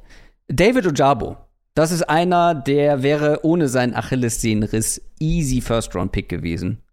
Immenses Potenzial. Das ist der, über den haben wir gesprochen, der ähm, Fußball gespielt hat lange. In Schottland müsste das gewesen sein, wenn ich mich richtig erinnere. Und der erst vor ein paar Jahren in die USA gekommen ist und dann mit Football angefangen hat. Und jetzt schon so weit ist als Pass-Rusher, dass er eben als First-Round-Pick in Frage gekommen wäre. Und dann bei seinem Pro Day hat er sich die Achillessehne gerissen. Das Ding halt mit den Texans ist, die haben extrem Need auf Edge. Ich habe an Pick 3 darüber gesprochen. Und vor allem haben sie Zeit. Die brauchen nicht zwingend jemanden, der ab Saisonbeginn 2022 hilft. Die haben Zeit, die haben einen langen Rebuild vor sich. Sie haben jetzt noch mehr Picks dafür. Geh hier aufs hohe Upside, geh hier auf David Ojabo, wo das Potenzial wirklich, das Ceiling ist immens hoch und probier es aus. Ist natürlich ein bisschen ungünstig jetzt, wenn man, wenn man das mit den zwei ersten Picks macht, weil auch Derek Stingley, ich bin großer Fan, aber auch der hat natürlich Verletzungsfragezeichen am Start. Und jetzt der nächste mit David Ojabo, weil Achillessehnenriss ist ja noch so explosiv, wenn er zurückkommt. Trotzdem fände ich es einen extrem spannenden Pick. Das gilt auch für den nächsten. An Nummer 30 sind die Chiefs dann das zweite Mal dran. Den Pick behalten sie. Wie gesagt, sie haben genug Munition, um nach oben zu gehen. Da können sie sich Pick 30 aufsparen. Und sie draften Boje Mafe. Auch ein Edge-Defender. Boje Mafe, ich finde ihn persönlich sehr, sehr spannend. Auch über den spreche ich mit Adrian später noch ein bisschen ausführlicher. Ähm, ja, hochexplosiver Typ, eher gegen schwächere Konkurrenz gespielt aber gerade beim Senior Bowl gut ausgesehen. Ist so ein Late First Round Sleeper, bekommt gerade relativ viel Hype und der GM soll wohl großer Fan sein von Boye Mafi, von den Chiefs. Und Pass Rush ist definitiv ein Need. Also ich kann mir sehr gut vorstellen, dass man mit diesem Pick in die Richtung geht, was die Position anbetrifft. Und wenn es Boye Mafi wird, habe ich auf jeden Fall einen richtigen Pick abgeräumt. An 31 dann die Cincinnati Bengals und für die ist es vielleicht das perfekte Szenario, weil es ist hier jemand gefallen, der auch echt schon Mitte Runde 1 gehen könnte. Tyler Linderbaum, der Center. Der Center von Iowa, der sehr hoch gerankt wird. Wahrscheinlich von manchen Teams, von manchen aber auch überhaupt nicht, weil der ist undersized und hat extrem kurze Arme für einen Offensive Lineman in der NFL wenn der abrutscht, also ich kann mir irgendwie vorstellen, dass er abrutscht. Ob er wirklich bis an 31 fällt, sei mal dahingestellt. Aber wenn er das tut, dann eben wegen seiner Maße, nicht wegen seiner sportlichen Leistung und vor allem nicht weiter als Pick 31. Die Bengals wollen weiter in die Offensive Line investieren. Die wollen mehr Protection für Joe Burrow. Sie haben schon ein bisschen was gemacht in der Free Agency, aber das hält sie definitiv nicht davon ab, ein so spannendes Prospekt wie Tyler Linderbaum zu holen. Und dann sind wir am Ende angekommen. Pick 32. Pick 32 gehört den Detroit Lions. Ich glaube, oder es ist im Rahmen des Möglichen, dass die Lions hier selber sagen, ja, an zwei einen Quarterback zu nehmen, pff, weiß ich nicht, ein bisschen hoch mit der Klasse. Aber an 32, je nachdem, wie das Board fällt, bei mir sind jetzt erst gerade mal zwei Leute weg, das müssen nicht die Top 2 Quarterbacks auf dem Lions-Board sein. Aber das gleiche kann man über viele andere Teams sagen, die jetzt keinen Quarterback früh gedraftet haben. Zum Beispiel die Seattle Seahawks. Die Seattle Seahawks brauchen Quarterback. Drew Lock wird es nicht sein. Ob sie das an neun machen, ich glaube eben nicht. Und es gibt eine, eine Connection, die ich nicht ignorieren konnte es gibt die Connection zwischen Pete Carroll und einem College Coach, dem College Coach von äh, Mississippi. Und die beiden kennen sich sehr gut, denn der war Assistent bei Pete Carroll. Und es gibt einen Quarterback in diesem Draft, der bei Mississippi unter diesem ehemaligen Pete Carroll Assistant Coach gespielt hat. Das ist einer, den hassen manche Teams, Hass ist natürlich ein viel zu großes Wort, aber den haben manche Teams wahrscheinlich sogar gestrichen, auch was charakterliche Sachen angeht. Aber manche Teams lieben ihn. Das hört man jetzt immer wieder. Da ist wirklich, äh, da wird wirklich sehr kontrovers diskutiert. Einige ganz hoch bei ihm, einige ganz low. Und ich glaube, die Seahawks sind sehr, sehr hoch bei Matt Corral. Und wäre es nicht auch wunderbar, Pete Carroll und Matt Corral? Also äh, ein super Match, egal wo man hinguckt. Das war mein Prediction Mock Draft für den Draft 2022 in der NFL, zumindest für die erste Runde. Ich weiß, es gibt jetzt acht Teams oder so, die keinen einzigen First-Round-Pick hatten. Ähm, und viele Fans von diesen Teams wünschen sich natürlich auch mal einen Zweitrunden-Mock-Draft. Aber das ist halt so, also in der zweiten Runde überhaupt irgendwas zu treffen. Ähm, vielleicht mache ich wieder einen. Ich glaube, ich habe es letztes Jahr gemacht nach der ersten Runde. Noch mal einen für die zweite, zweite Runde. Aber da geht's halt schon, ja, da wird's noch wilder als in der ersten Runde. Und wie gesagt, freut euch auf diesen Draft, denn der Hype ist zwar nicht so groß, aber dieser Draft kann wirklich so abstrus auch werden, in so viele Richtungen gehen. Die ersten Picks können schon bei, zum Beispiel schon mal ganz anders aussehen als in sämtlichen Mockdrafts. Ich hoffe, euch hat mein Mockdraft gefallen. Ich habe versucht, eine Mischung hinzubekommen aus verhältnismäßig realistischen Picks, ein paar Hot Takes mit dabei, ein paar wildere Szenarien ja, irgendwie eine gute Mischung, so dass ich vielleicht am Ende auch ein paar Treffer dabei habe. Denn, das habe ich jetzt eingangs noch gar nicht erwähnt, ich werde, wie letztes Jahr auch, für jeden richtigen Pick, das heißt Spieler bei der richtigen Mannschaft, für jeden richtigen Pick 10 Euro spenden. Organisation werde ich mir noch raussuchen. Äh, letztes Jahr waren es, glaube ich, Ärzte ohne Grenzen. Ähm, und da waren es halt 90 Euro. Wie gesagt, es könnte auch ein sehr kostengünstiger Abend werden für mich. Schaut gerne mal bei Twitch vorbei. Ich kann sämtlichen Support gebrauchen. Um 2 Uhr deutscher Zeit geht's los und geht dann, wie gesagt, bis in die frühen Morgenstunden. Das war der Mockdraft. Und jetzt kommt der Part mit Adrian, den wir vorab aufgenommen haben.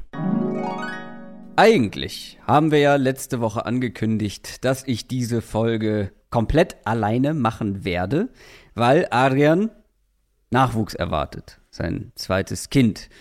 So, dieses Kind lässt aber etwas auf sich warten. Und deswegen haben wir dann im Laufe der Woche beschlossen, dass wir noch was zusammen aufnehmen wollen für diese Folge. Das haben wir dann im Kasten, gehen auf Nummer sicher. Ich mache trotzdem meinen Mockdraft, aber Adrian Franke ist trotzdem mit in der Folge dabei.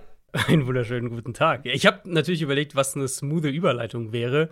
Und ähm, es ist mir eigentlich dann relativ schnell eingefallen, weil ehrlicherweise, was wir ja hier jetzt machen, heute, du vor allem heute, äh, mit deinem Prediction Mock, ähm, alles so, so Draft-Prognose-mäßig ist ja ist eine sehr ungenaue Wissenschaft, muss man sagen. Ja. Und die Errechnung vom genauen Geburtstermin des Kindes ist auch eine ziemlich ungenaue Wissenschaft, deswegen. Offensichtlich. Sind ja. wir da, genau, sind wir da nach wie vor ähm, jetzt am Warten, gehen es natürlich einfach Tag für Tag an und wenn was, was geht, das nehme ich jetzt natürlich noch mit Richtung Draft. Ähm, während ich gleichzeitig versuche, bei allen Terminen dabei zu sein, Arztterminen dabei zu sein und dann balanciert sich das so ein bisschen aus. Aber das ist ja eigentlich für uns natürlich ist es irgendwo schön, dass es noch geklappt hat, dass wir diese letzte Pre-Draft-Folge jetzt doch noch irgendwie zusammen machen.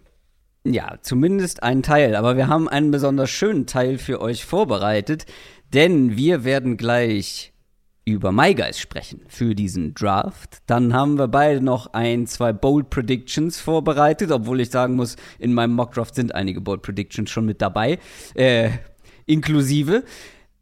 Und du bist die einzige Person, die schon einen Blick auf meinen Prediction Mock Draft werfen konnte. Mhm. Ich habe ihn noch nicht mal aufgenommen. Er ist gerade fertig geworden.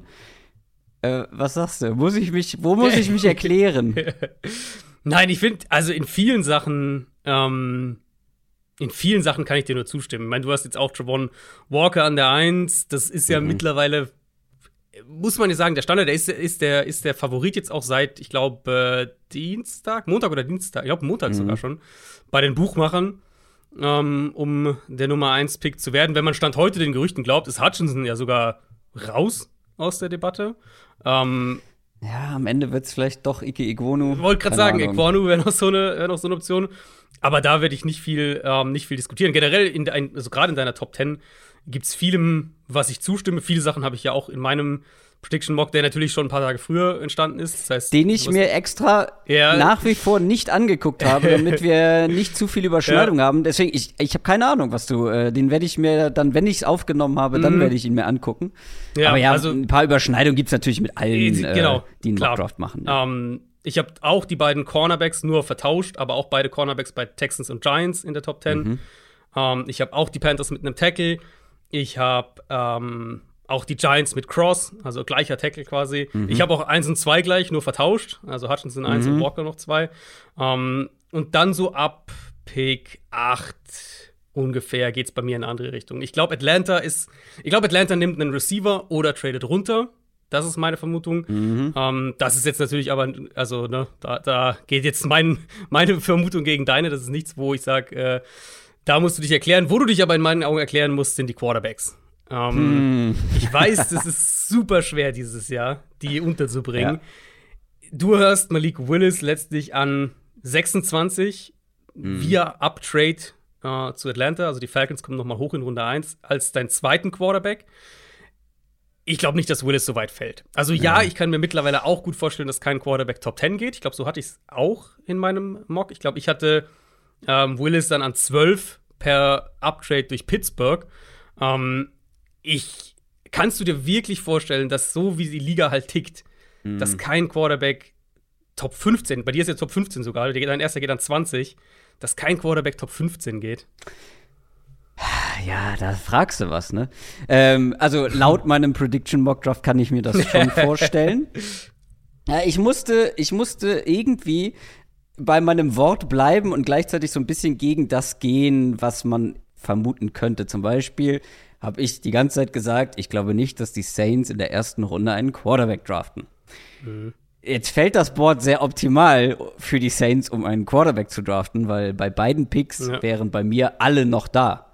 Da habe ich mich da ein bisschen schwer getan, gebe ich zu.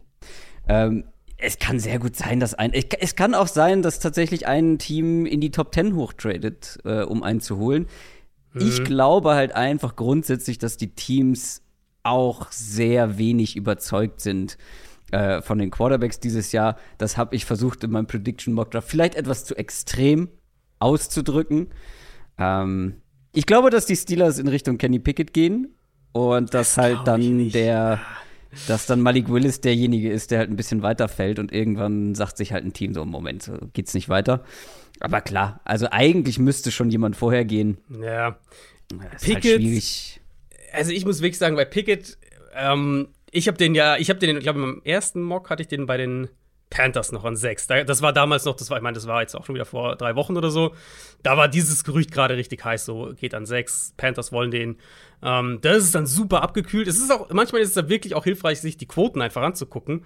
Ähm, es gibt ja dann auch für die einzelnen Spieler äh, Over, Under, also ob die an höher oder tiefer als ein bestimmter Draft-Slot gepickt werden. Und bei Kenny Pickett ist der jetzt immer weiter gefallen. Hm. Ich, mich würde es mittlerweile ehrlicherweise nicht mehr wundern, wenn Pickett gar nicht in Runde 1 geht. Ähm, und es würde mich extrem wundern, wenn er vor Malik Willis geht. Also Malik Willis ist für mich der erste Quarterback, der vom Board geht. Ich bin bei dir, mit der Top 10 bin ich bei dir. Ähm, für mich fängt der Sweet Spot so ein bisschen ab 8 an. Atlanta an 8. Ich glaube, die Falcons mhm. könnten sich durchaus einen Downtrade vorstellen, dass da vielleicht jemand hochkommt. Seattle hat jetzt sehr, sehr lange keinen Top-10-Pick mehr, die picken an 9. Die wären auch ein Kandidat natürlich nochmal, um runter zu traden, zu sagen, wir brauchen eh mehr Munition, wenn die selbst keinen Quarterback haben wollen. Und dann 12, 13, Minnesota und Houston. Da bin ich mir sehr sicher, dass die beide gerne runtertraden würden. Also das wären die anderen beiden Spots. Ich glaube, zwischen Atlanta an 8. Ja, traden bei mir auch beide runter, aber nicht genau, für Quarterbacks. Ja, genau, ja. Stimmt, bei dir kommen sie für Wide Receiver dann welche hoch. Ähm, ich glaube, zwischen 8 und 13 ob selbst gepickt oder per Uptrade geht der erste ja. Quarterback. Ja, aber dafür muss jemand hochtraden und das habe ich halt mhm. halt irgendwie ähm, in der Höhe ausgeschlossen. Gerade weil da für mich dieser ja. Run auf Wide Receiver beginnt und alle ein bisschen nervös werden, damit sie jemanden mhm. von der Top-Gruppe bekommen. Und dann war am Ende kein Platz ja. mehr für Quarterback. Bei den Saints, da wurde ich dann ein bisschen, da stand ich dann mit meiner Prediction auf wackeligen Füßen. Aber ich ja. musste bei meinem Wort bleiben. Ich habe gesagt, die Saints ich kann zu viel Geld an James Winston. Ich glaube, die Saints sehen sich deutlich besser als wir insgesamt. Mhm. Und ich glaube nicht, dass die einen First-Round-Quarterback haben wollen. Deswegen. Ich kann dir mal sagen, was, äh, was ich bei den Saints gemacht habe. Du weißt es ja tatsächlich noch nicht. Nee. Ich bin mit ihnen hochgetradet, aber nicht für einen Quarterback, sondern für einen Tackle. Und das halte ich mittlerweile mm. für gar nicht mehr so. Wir reden über das Team. Denk an den 218er Draft. Die, die Saints traden hoch. Jeder Mensch denkt, es ist für Lamar Jackson. Und das ist für Marcus Davenport. Ich ja. könnte mir vorstellen, dass die an, wenn vor allem so, ich glaube bei dir was, bei mir war es genauso wie bei dir. Cross 5 zu den Giants, Equanu ähm, 6 zu den Panthers. Ich glaube, ich hätte es genauso gemacht. Ähm, und dann ist eben ein, einer von diesen Top 3 Offensive Linemen noch da. Mhm. Und da habe ich dann den, den Uptrade der Saints hoch in die Top 10, um sich Evan Neal, ich glaube, es war so rum, Neal zu den Saints und Equanu zu den Panthers, ähm, ja. um sich den zu schnappen. Und das halte ich mittlerweile für echt nicht mehr ausgeschlossen. Das ist natürlich irgendwo verrückt, aber die Saints ja. machen solche Sachen im Draft. Ich habe, also, wenn jemand Evan Neal haben will, auch in meinem Szenario, ähm, das werde ich jetzt an dieser Stelle auch schon erklärt haben, dann sind die Falcons auf jeden Fall ein Downtrade-Kandidat. Mhm, ja. Aber ich finde, die Saints haben schon sehr viel investiert, um diese beiden First-Round-Picks zu haben. Und nochmal ja. hochgehen, so weit hoch für einen Tackle, das habe ich dann ausgeschlossen. Ja, ich, ich, bei den Saints würde ich nie irgendwas ausschließen. Also die Quarterback-Sache ähm, ist der eine Punkt. Dann hast du, ähm, lass mal kurz schauen. Chiefs Upgrade für einen Wide Receiver kann ich mir sehr gut vorstellen. Ob das dann extrem, in der, ja, ja ähm, ob das in der Range ist. Ich habe sie auch ja. mit dem Uptrade ein bisschen niedriger. Ich habe sie, glaube ich, mit den Patriots, dass sie mit den Patriots traden, mhm. um hochzukommen. Logan Hall, spannend, bekommt auch einiges mittlerweile an First Round Hype. Ähm, ich sehe ihn tendenziell eher noch ein bisschen später als jetzt die Cowboys mhm. in 24, aber kann mir schon vorstellen, dass der in der Range geht. Die Cardinals werden auch mit dem in Verbindung gebracht. Das wäre für mich ein Reach, muss ich ganz klar sagen, den da in den, in den frühen 20ern.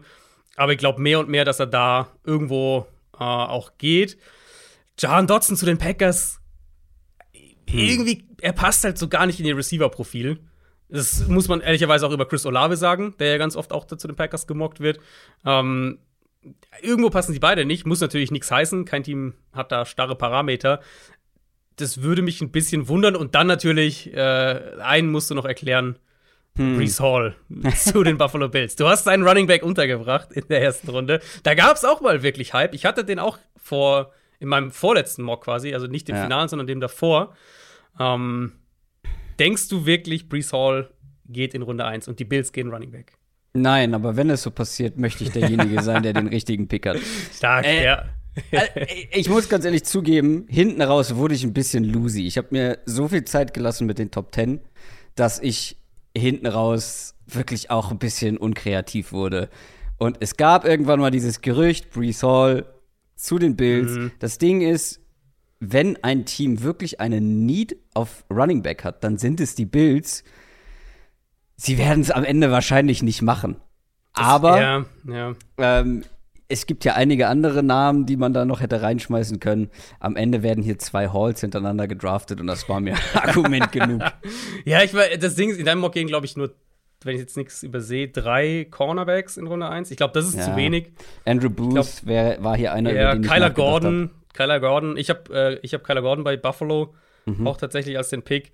Ähm, ich glaube, dass der Runde 1 gehen wird die, ich denke, da wird ein oder zwei Cornerbacks mehr werden in der Range gehen, ob das ob das äh, Tampa Bay ist, ob das ja. äh, Kansas City ist oder ob es eben Buffalo ist. Ich glaube, in der Range werden noch ein, zwei ähm, Cornerbacks mehr gehen. Und Brees Hall, wie gesagt, vor drei Wochen hätte ich auch gedacht, dass Brees Hall Runde 1 geht, nach Buffalo, wenn dann nur nach Buffalo.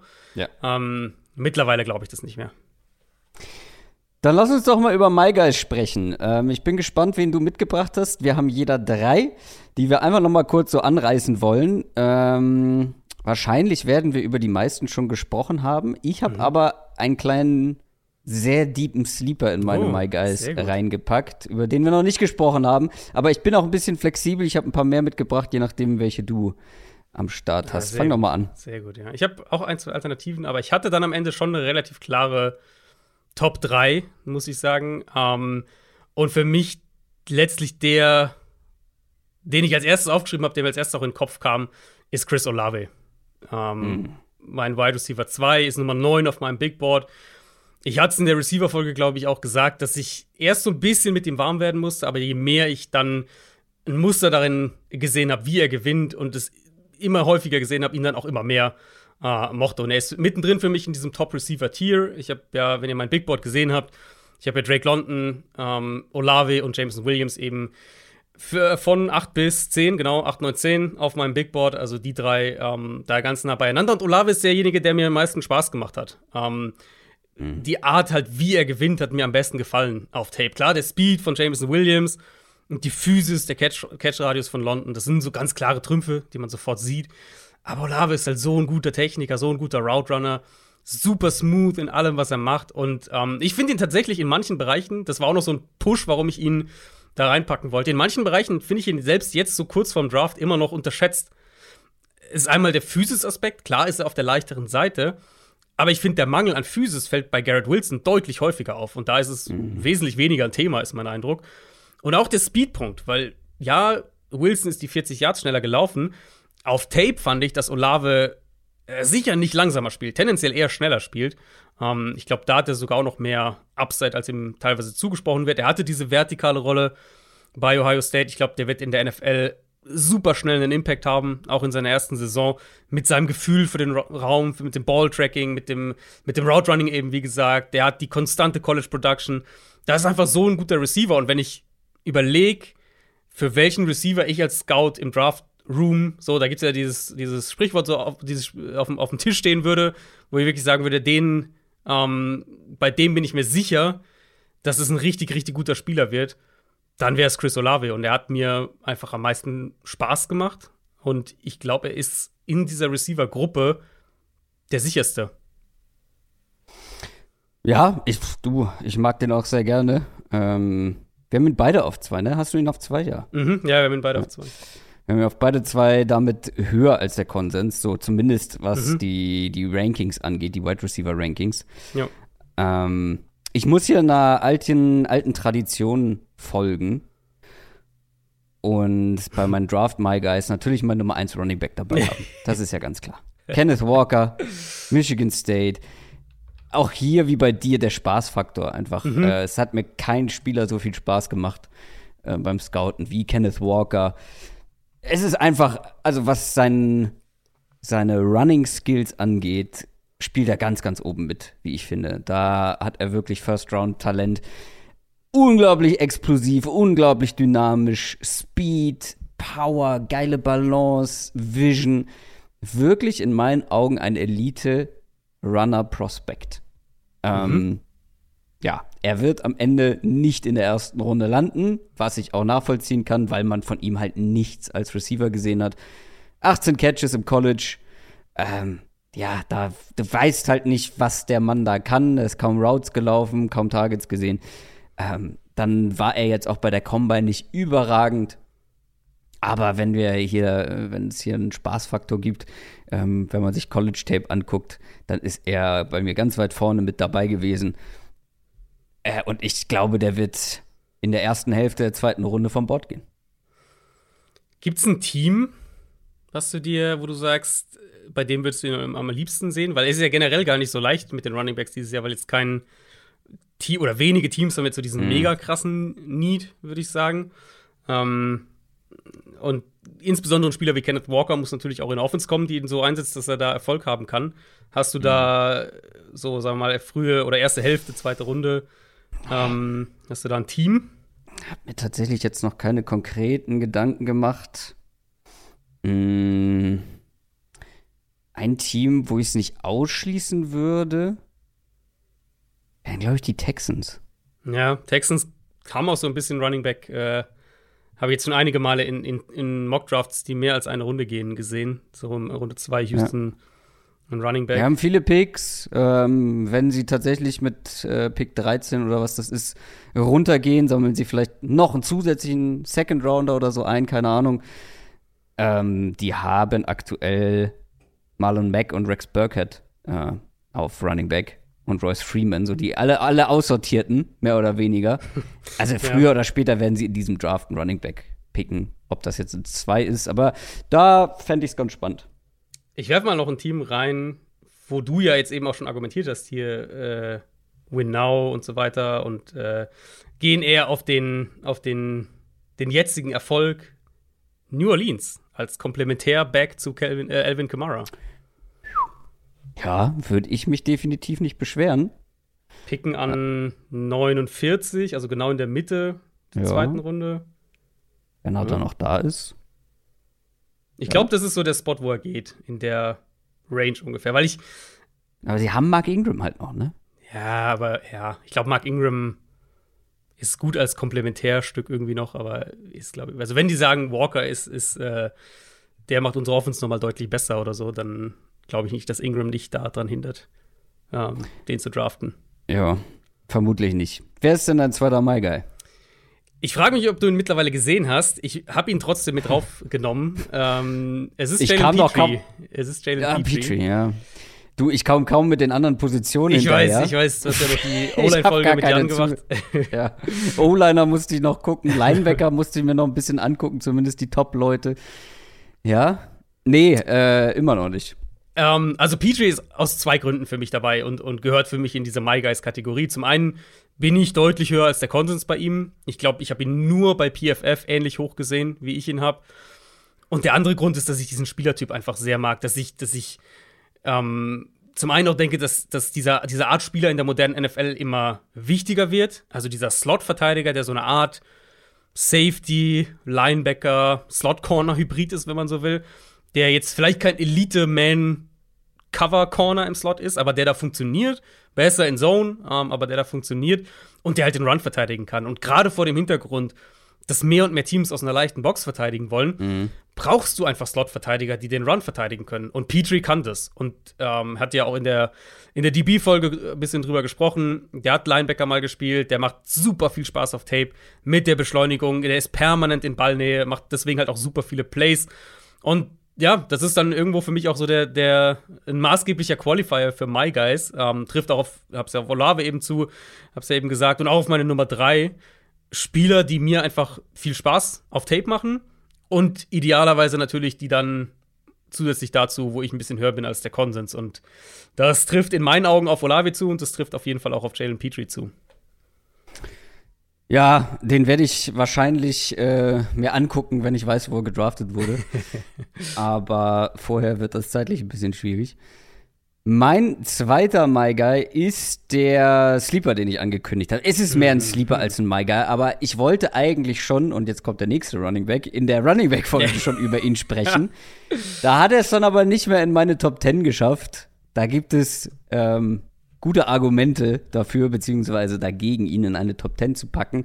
Aber ich finde ihn irgendwie spannend. Und das ist auch mein erstes, meine erste Aussage in meinem, in meinem Scouting-Bericht sozusagen. Irgendwie spannend. Son of a Night. Mm, okay, ja. Son of a Night, NC State, Running Back. Der ist so super shifty. Ähm, ist sehr schmal, aber trotzdem eine richtig starke Contact Balance. Aber was Richtungswechsel und Beweglichkeit angeht, so ganz im Allgemeinen, da ist er wirklich auf absolutem Top-Level.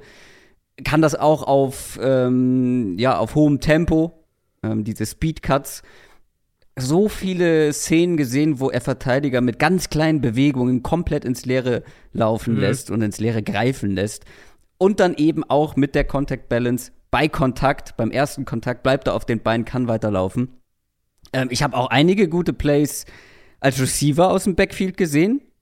So, der ist jetzt keinen großen Route Tree gelaufen und nicht viel im Slot und so. Aber ähm, ja, kann den Ball fangen auf jeden Fall. Das Ding bei ihm ist halt einfach und der wird wahrscheinlich nicht vor Runde 5, 6, 7. Vielleicht geht er auch gar nicht vom Board, kann ich mir auch gut Ja, vorstellen tatsächlich, weil die athletischen Werte waren katastrophal. Der hat Das halt keine gar nix. Explosivität. Das ist halt Nee. echt das Ding mit ihm. Also, das war so mein. Ich habe ihn auch genauso Ende Runde 5, Anfang Runde 6. Ein Running Back, der halt irgendwie, wo die Explosivität fehlt, ist, das ist äh, für mich so echt ein Abturner. Da bin ich irgendwie ganz schnell raus. Es braucht nur einen GM. Das es braucht ist nur einen richtig, ja. GM und dann vielleicht einen Headcoach, der ihn mal spielen lässt. Keine Ahnung. Ähm, ich wollte ihn einfach noch mal gedroppt haben, weil äh, erstes Mal aufgefallen ist er mir bei den Combine-Raps tatsächlich.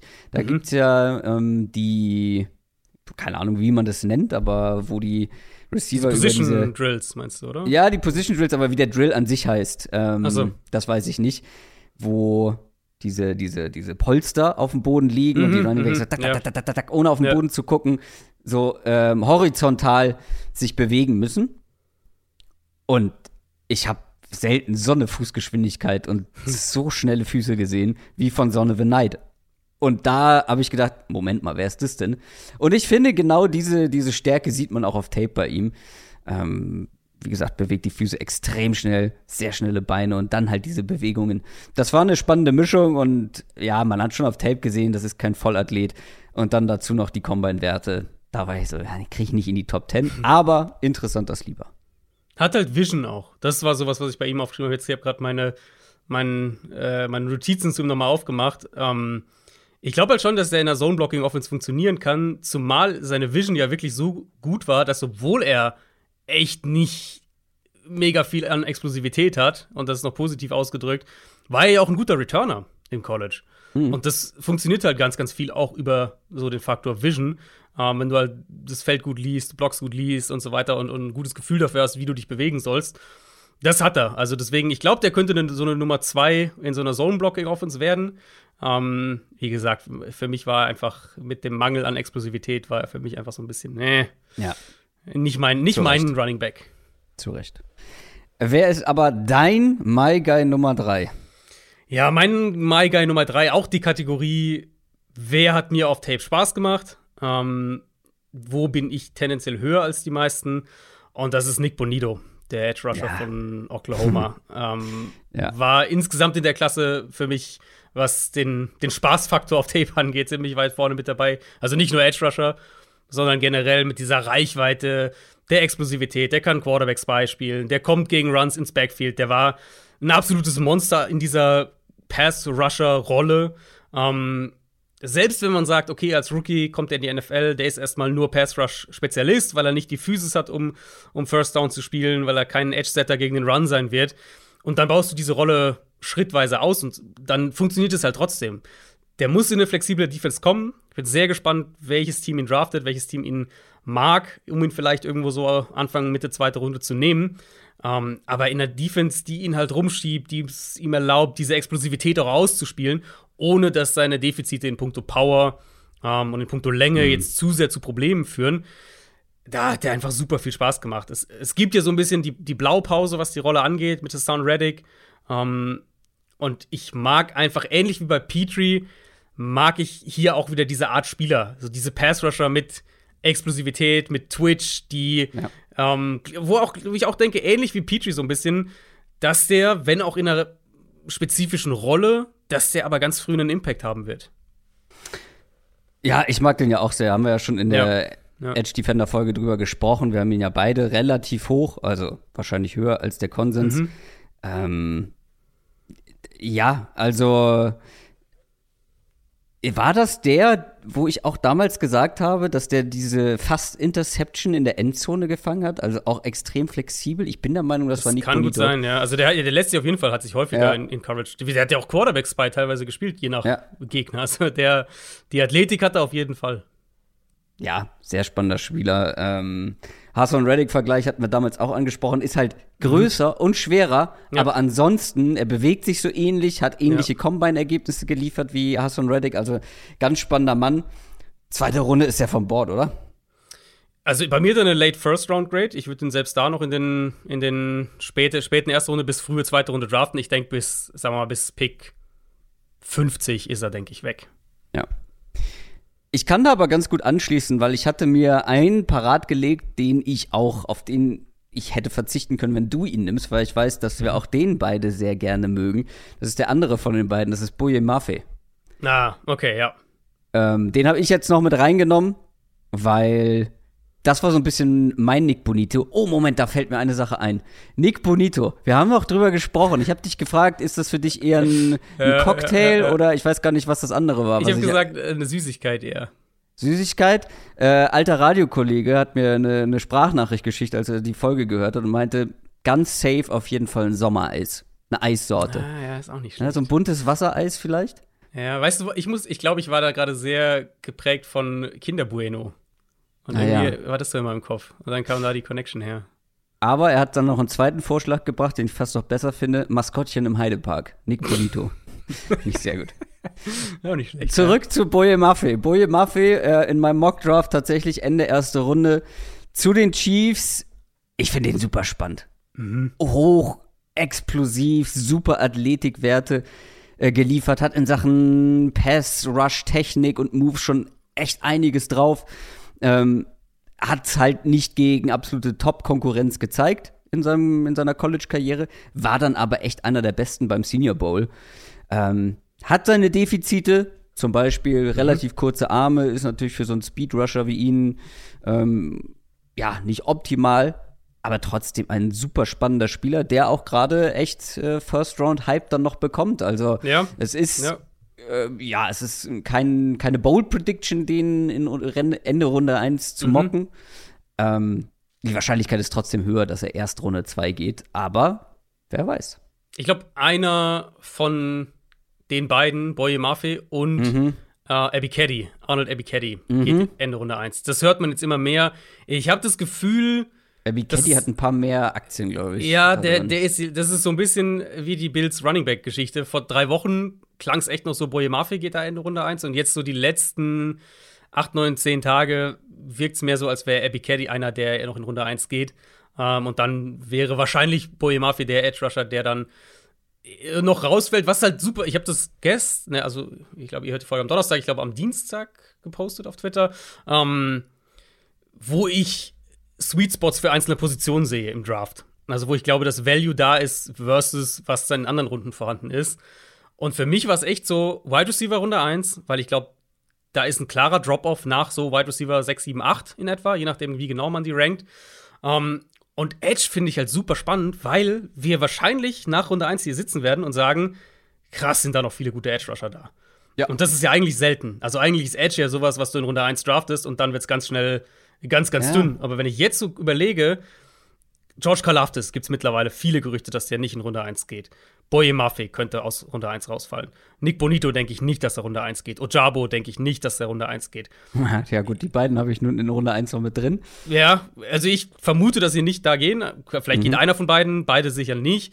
Oder würde mich sehr wundern. Ähm, jetzt sagen wir mal, Abby Caddy geht Runde 1, aber ich mag ja zum Beispiel auch einen Jake Jackson dann, der da auch noch da ist für, für die zweite Mhm. Runde.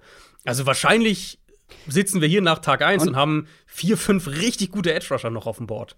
So, und das ist aber der Grund, warum ich sage, du solltest aus Jaguars Sicht wirklich überlegen, ob du nicht Offensive Tackle an 1 gehen willst. Weil Ja. du wirst an 33 einen richtig guten Edge bekommen, aber nicht mehr so einen, so einen äh, Offensive Tackle.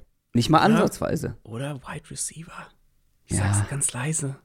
Du willst ja, du willst die, äh, das wird nicht Ich will das passieren. Chaos. Nein, das wird natürlich nicht passieren. Aber wenn wir sagen, ey, wie hilfst du Trevor Lawrence so richtig? Was findest du später im Draft? Ich glaube, tatsächlich an Tag 2 findest du einen soliden Starting Tackle. Keinen Top Starting Tackle, einen soliden Starting Tackle. Ähm, Gerade in dieser Klasse ist ja auch spannend, weil die, diese, diese Offensive Tackle Klasse wird wahrscheinlich aus dieser Gruppe ähm, Bernhard Reimann, Tyler Smith, Abraham Lucas, da wird jemand an Tag 2 da sein. Also vor allem an Pick 33, wo die Jaguars ja picken. Ähm, einer der Top 6 Wide Receiver wird nicht da sein. Top 7 wahrscheinlich vielleicht auch nicht, wer, wer weiß. Ähm, es wird nicht passieren, aber ich finde das irgendwo spann ein spannendes Gedankenkonstrukt zu sagen, warum nicht, wenn du sagst, irgendwie, keine Ahnung, ob das dann Jameson Williams ist oder wer auch immer, äh, den an eins zu nehmen und zu sagen, wir, das, damit helfen wir Trevor Lawrence so richtig. Ja, Es Ja, wird nicht ich passieren. bin- es wird nicht passieren. Das wird ne, nicht aber, passieren. Deswegen bin ich, äh, bin ich der Meinung, also ich würde es auch als GM hinterfragen, ob ich nicht äh, später einen Wide Receiver nehme, ähm, weil die Gruppe ja auch echt tief ist und lieber den Top Offensive Tackle. Ich weiß, ähm, du willst eine solide Offensive Ja. Line. Mhm.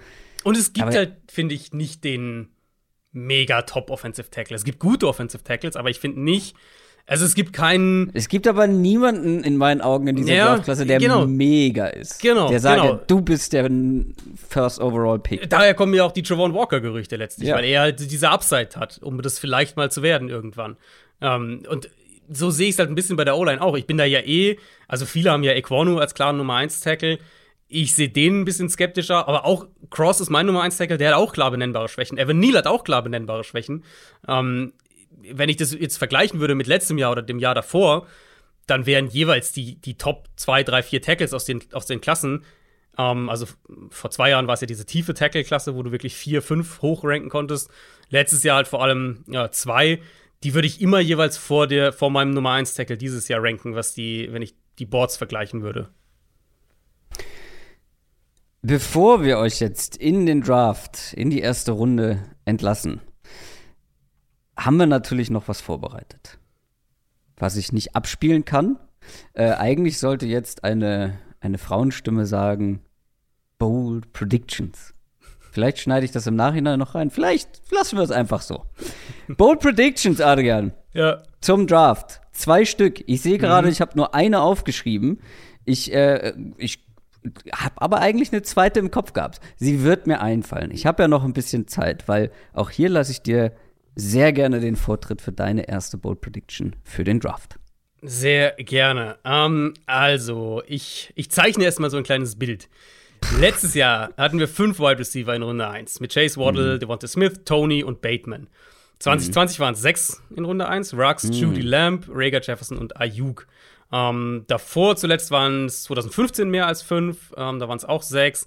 In der Regel haben wir so zwischen, zwischen drei, vier, fünf Receivern in den meisten Jahren. Ähm, gehabt. Und meine Bold Prediction, die gab es einmal in diesem Jahrtausend, 2004. Das war der, der Larry Fitzgerald äh, Draft. Und das sind sieben Wide Receiver in der ersten Runde des diesjährigen Drafts. Mhm. Ich habe mir es auch mal aufgeschrieben: Jameson Williams, Drake London, Chris Olave, Garrett Wilson habe ich safe, Runde 1. Ich könnte mir vorstellen, dass Traylon Burks ein bisschen abrutscht, aber ich denke, dass er trotzdem noch in Runde 1 geht. Das sind dann fünf. Ich tippe, dass John Dodson auch Runde 1 geht. Ähm, du hast ihn bei den Packers. Ich denke, er geht nach Arizona oder Kansas City. Da sind wir bei 6. Und dann müsste noch einer dazugehen. Und das ist dann für mich entweder Sky Moore oder George Pickens oder halt doch die krasse Überraschung, Überraschung ähm, wobei ich da nicht mehr dran glaube, mit Christian Watson. Das wäre dann die Einstellung auch des Bestwerts. Also mehr als sieben in Runde 1 hat es noch nie gegeben. Und ich glaube, dass wir diese Marke dieses Jahr bekommen werden, rein auch von der Dynamik sowohl der Klasse als auch des Drafts her. Es gibt zum einen natürlich die, es gab diese Top Trades, die Top Receiver Trades, wo wir dadurch dann natürlich Chiefs, Packers mit je zwei Picks in Runde 1 haben, die aber auch einen Receiver brauchen, dementsprechend. Plus die ganzen Teams, die sowieso einen Receiver brauchen, mit Washington, den Jets, Minnesota vielleicht, Arizona, Dallas, Atlanta, Houston, Philadelphia, also gibt es ja auch genug. Und in meinen Augen, was ich eben schon gesagt habe, wäre es halt auch passend zur Klasse, weil ich finde, nach dieser Top, also für mich dann die Top 7, ähm, gibt es schon einen klaren Drop-Off. Und von mir aus kann man dann da einen Sky Moore noch mit, manche haben den dann noch höher, ähm, aber da geht es dann ganz schnell in die, wir finden einen guten Roleplayer-Kategorie.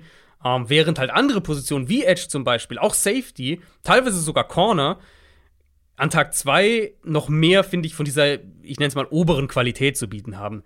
Deswegen kann ich mir auch echt, du hast ja in deinem Mock auch so in die Richtung dann irgendwann einen Receiver-Run vorstellen.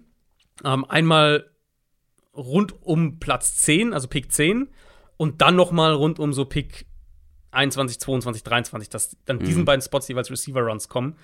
Äh, deswegen, ich, meine Ball Prediction sind sieben Wide Receiver in der ersten Runde. Da würde ich auf jeden Fall dagegen, da würde ich das andere nehmen. Das wäre der weise Move, ja.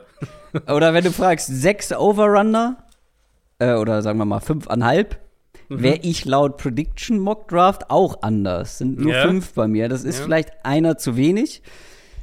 Ähm, ich glaube auch, wenn ich realistisch raten müsste, würde ich sechs sagen. Bold sage ich Aber sieben. ich glaube halt eher, dass es sich aufteilt. Dass wir, ich sag mal so, nach bei Pick 40 oder Pick 42 oder so werden wir acht Wide Receiver vom Board haben. Hm. Aber dass es hm. sich halt in Runde 1 und 2 aufteilt. Weißt du, wie ich meine? Dass halt Anfang Runde, dass Anfang Runde 2 echt noch mal ein paar gehen. Ja, das kann ich, ja, das kann ich mir schon auch vorstellen. Aber ich glaube, dass wir dann eher so bis Pick 42, 44 äh, schon Richtung neun Receiver gehen. Mm, ja, gut. Ja, da würde ich mich jetzt nicht drüber streiten. Ähm, aber ich glaube halt, dass auch noch mal ein richtiger Run Anfang Watson- Runde 2 kommen könnte. Also Watson wird da gehen, dann denke ich. Ich denke schon, dass der ja, Anfang der Pickens, Runde wenn geht. er nicht in Runde 1 Genau, geht. Sky Moore wird auch da Sky gehen. Moore. Also ich Äh, glaube, also, in meinem Fall hättest du halt noch Burks zum Beispiel, der dann Ja, auch. stimmt, du hättest noch Burks. Ähm, Aber ich, also ich tippe fast, dass wir, ja, ich glaube, ich glaube, bis Pick 42, 43 haben wir neun. Ähm, und dann bis Ende der zweiten Runde irgendwie so um die elf. Ja. Meine äh, Bold Prediction ist eine, die ist jetzt nicht mehr neu, weil ihr habt gerade, oder ich habe euch gerade von meinem Mockdraft erzählt. Adrian hat sogar noch kritisch nachgefragt, aber ich bleibe dabei. Ich habe ja letzte Woche, in der Folge letzte Woche, habe ich gesagt, meine Bold Prediction ist, dass kein Quarterback in den Top 10 geht. Da hast du noch dagegen gehalten. So, Ja. paar Tage später, Adrian Franke persönlich, keinen Quarterback in den Top 10 in seinem Prediction Mockdraft. Ja. Peter King, keinen Top 10 Quarterback in seinem Prediction Mock Draft. Äh, ganz viele plötzlich haben keinen Quarterback mehr in den Top 10. Also, es ist nicht mehr Ja. bold. Weil keiner mehr glaubt, dass die Panthers einen nehmen. Das ist ja echt das, was da äh, passiert ist. Weil Carolina war ja immer so der, in Anführungszeichen, sichere Spot, wo man gesagt hat, die nehmen einen. Mhm. Ja, und jetzt irgendwie tendiert doch jeder dazu, dass die äh, Tackle gehen. Du hattest es davor, muss man fairerweise sagen. Ja, und deshalb lege ich einfach noch einen drauf. Ich habe vorhin so ein bisschen um heißen Brei geredet. Das ist meine Bold Prediction, die habe ich halt in den Mock Draft mit eingebaut. Es geht kein Quarterback in den ersten 19 Pick. Die Steelers werden den ersten Quarterback vom Board nehmen. das klingt so falsch, wenn ich das sage, aber Das, ja, das Ding also, ist, ich, das Ding ist, ich kann nicht, ich kann nicht, äh, finde ich, in meinem Mock Draft dann etwas anderes machen als in meiner Bold Prediction. Ja, ja, äh, ja. Dann würde ich Also, halt, dann würde ich mir ja widersprechen irgendwo. Natürlich ist es realistischer, Ja. dass in den ersten 20 Picks vorher schon einer geht. Mhm. Aber irgendwie, wie gesagt, das wäre ja ein Widerspruch in sich. Das stimmt, ja.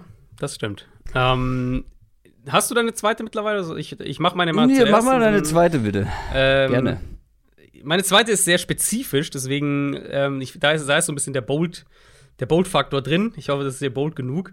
Und zwar sage ich, dass wir ab jetzt, wenn ihr die Folge hört, sozusagen, also Donnerstag irgendwann, ähm, bis zum Ende der ersten Runde sechs, exakt sechs Trades bekommen werden. Also sechs Trades innerhalb der ersten Runde. Ähm, ich habe, würde jetzt nicht spezifisch die an Teams festmachen, dann wird es vielleicht ein bisschen arg bold. Aber ich glaube, dass wir genau sechs Trades bekommen werden. Ja, das war eine zu kurze Bold Prediction jetzt äh, für meine Das zweite. überlegen. Äh, Ich hatte eine, das ärgert mich gerade. Ich hatte eine und habe sie nicht aufgeschrieben. Äh, sechs Trades, ähm, ja, ich habe in meinem Mock vier.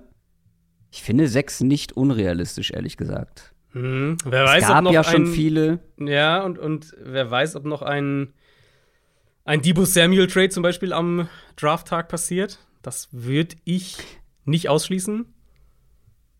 Ja. Okay, pass auf. Apropos Debo Samuel, da haben wir nämlich kurz drüber geschrieben. Mhm. Ich hatte nämlich überlegt, Debo Samuel Ja, Ähm, ja. mit in meinen Mock einzubauen. Und das ist jetzt meine Bold Prediction. Ich habe es nicht in meinen Mock eingebaut. Klar, jetzt widerspreche ich Ah, mir auch sehr gut. irgendwo. Aber äh, ich fände es spannend und ich habe schon viel diese Offseason ausgeschlossen und habe gesagt, das passiert niemals. ja. Bisher ist alles eigentlich eingetroffen. Bisher ist dann tatsächlich Ja, alles ja, so passiert. Und deswegen glaube ich, dass die Jets Mhm. mit ihrem zehnten Pick für Debo Samuel draft, draften, äh, traden, Ja. weil die waren wirklich diese Offseason bei jedem Wide. Receiver mit im Boot. Bei Tyreek Hill, bei Devonta Adams, glaube ich ja auch. DK Metcalf haben die DK Metcalf sind sie interessiert. Ja. Die werden, glaube ich, ein kleines Paket Ja. schnüren wollen, um Find mit ihrem zehnten Pick Debo Samuel zu holen. Und ich lege sogar noch einen drauf. An Pick Nummer 10, und jetzt improvisiere ich, picken die San Francisco 49ers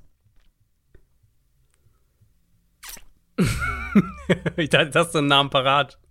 Spannungsbogen. Jameson Williams. Ja, das kann ich mir vorstellen.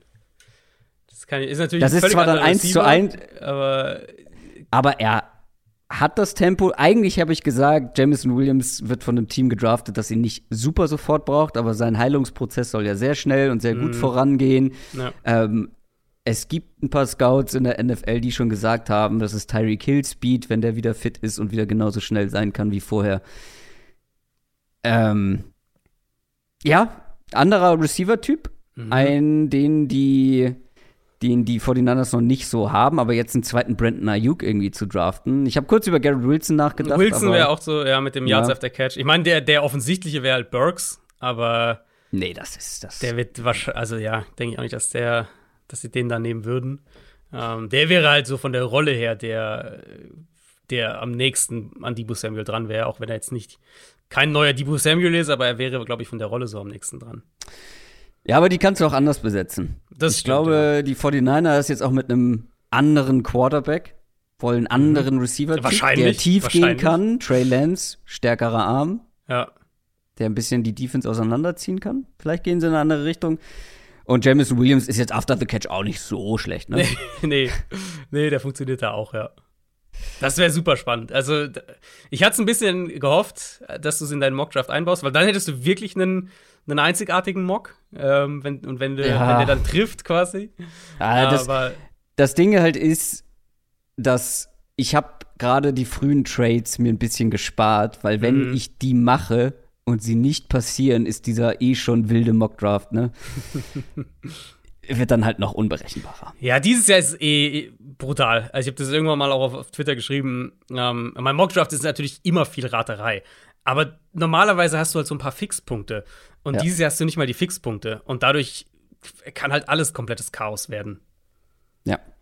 Das soll's gewesen sein für unsere Draft-Previews. Ähm, über mehrere Wochen mal wieder jetzt mit einem mit einem schönen Abschluss. Besonders schön natürlich, dass Adrian jetzt noch mal mit dabei sein konnte. Wir haben gedacht, ich mache hier alleine meinen Mock und das war's. Aber jetzt konnten wir noch ein paar My Guys mit einbauen, Bold Predictions mit einbauen und ich hoffe, das hat euch gefallen. Adrian, ich drück die Daumen Mhm, danke. dass es bald losgeht und es klappt. Vielleicht nicht während der ersten Runde, das wäre sinnvoll. Ja, ja. Also, äh, mal schauen. Wir sind jetzt für alles bereit und was passiert, äh, wann es passiert, dann passiert's. Nächste Woche hört ihr dann mich zusammen mit College-Experte Jan Wegwert. Da werden wir über den Draft sprechen. Und ja, so ein bisschen analysieren, Gewinner, Verlierer, Lieblingspicks und Lieblingspicks und was alles noch dazugehört. Adrian, letzte Worte. Äh, viel Spaß beim Draft und ähm, ja, mal schauen, wann wir uns wieder hören. Ja, ich bin auch sehr gespannt. das soll es gewesen sein für heute. Das war's mit den Draft-Previews. Wir hören uns nach dem Draft wieder. Ich wünsche euch eine schöne Woche. Viel Spaß. Schaut mal bei Twitch vorbei. Macht's gut. Ciao. Ciao, ciao.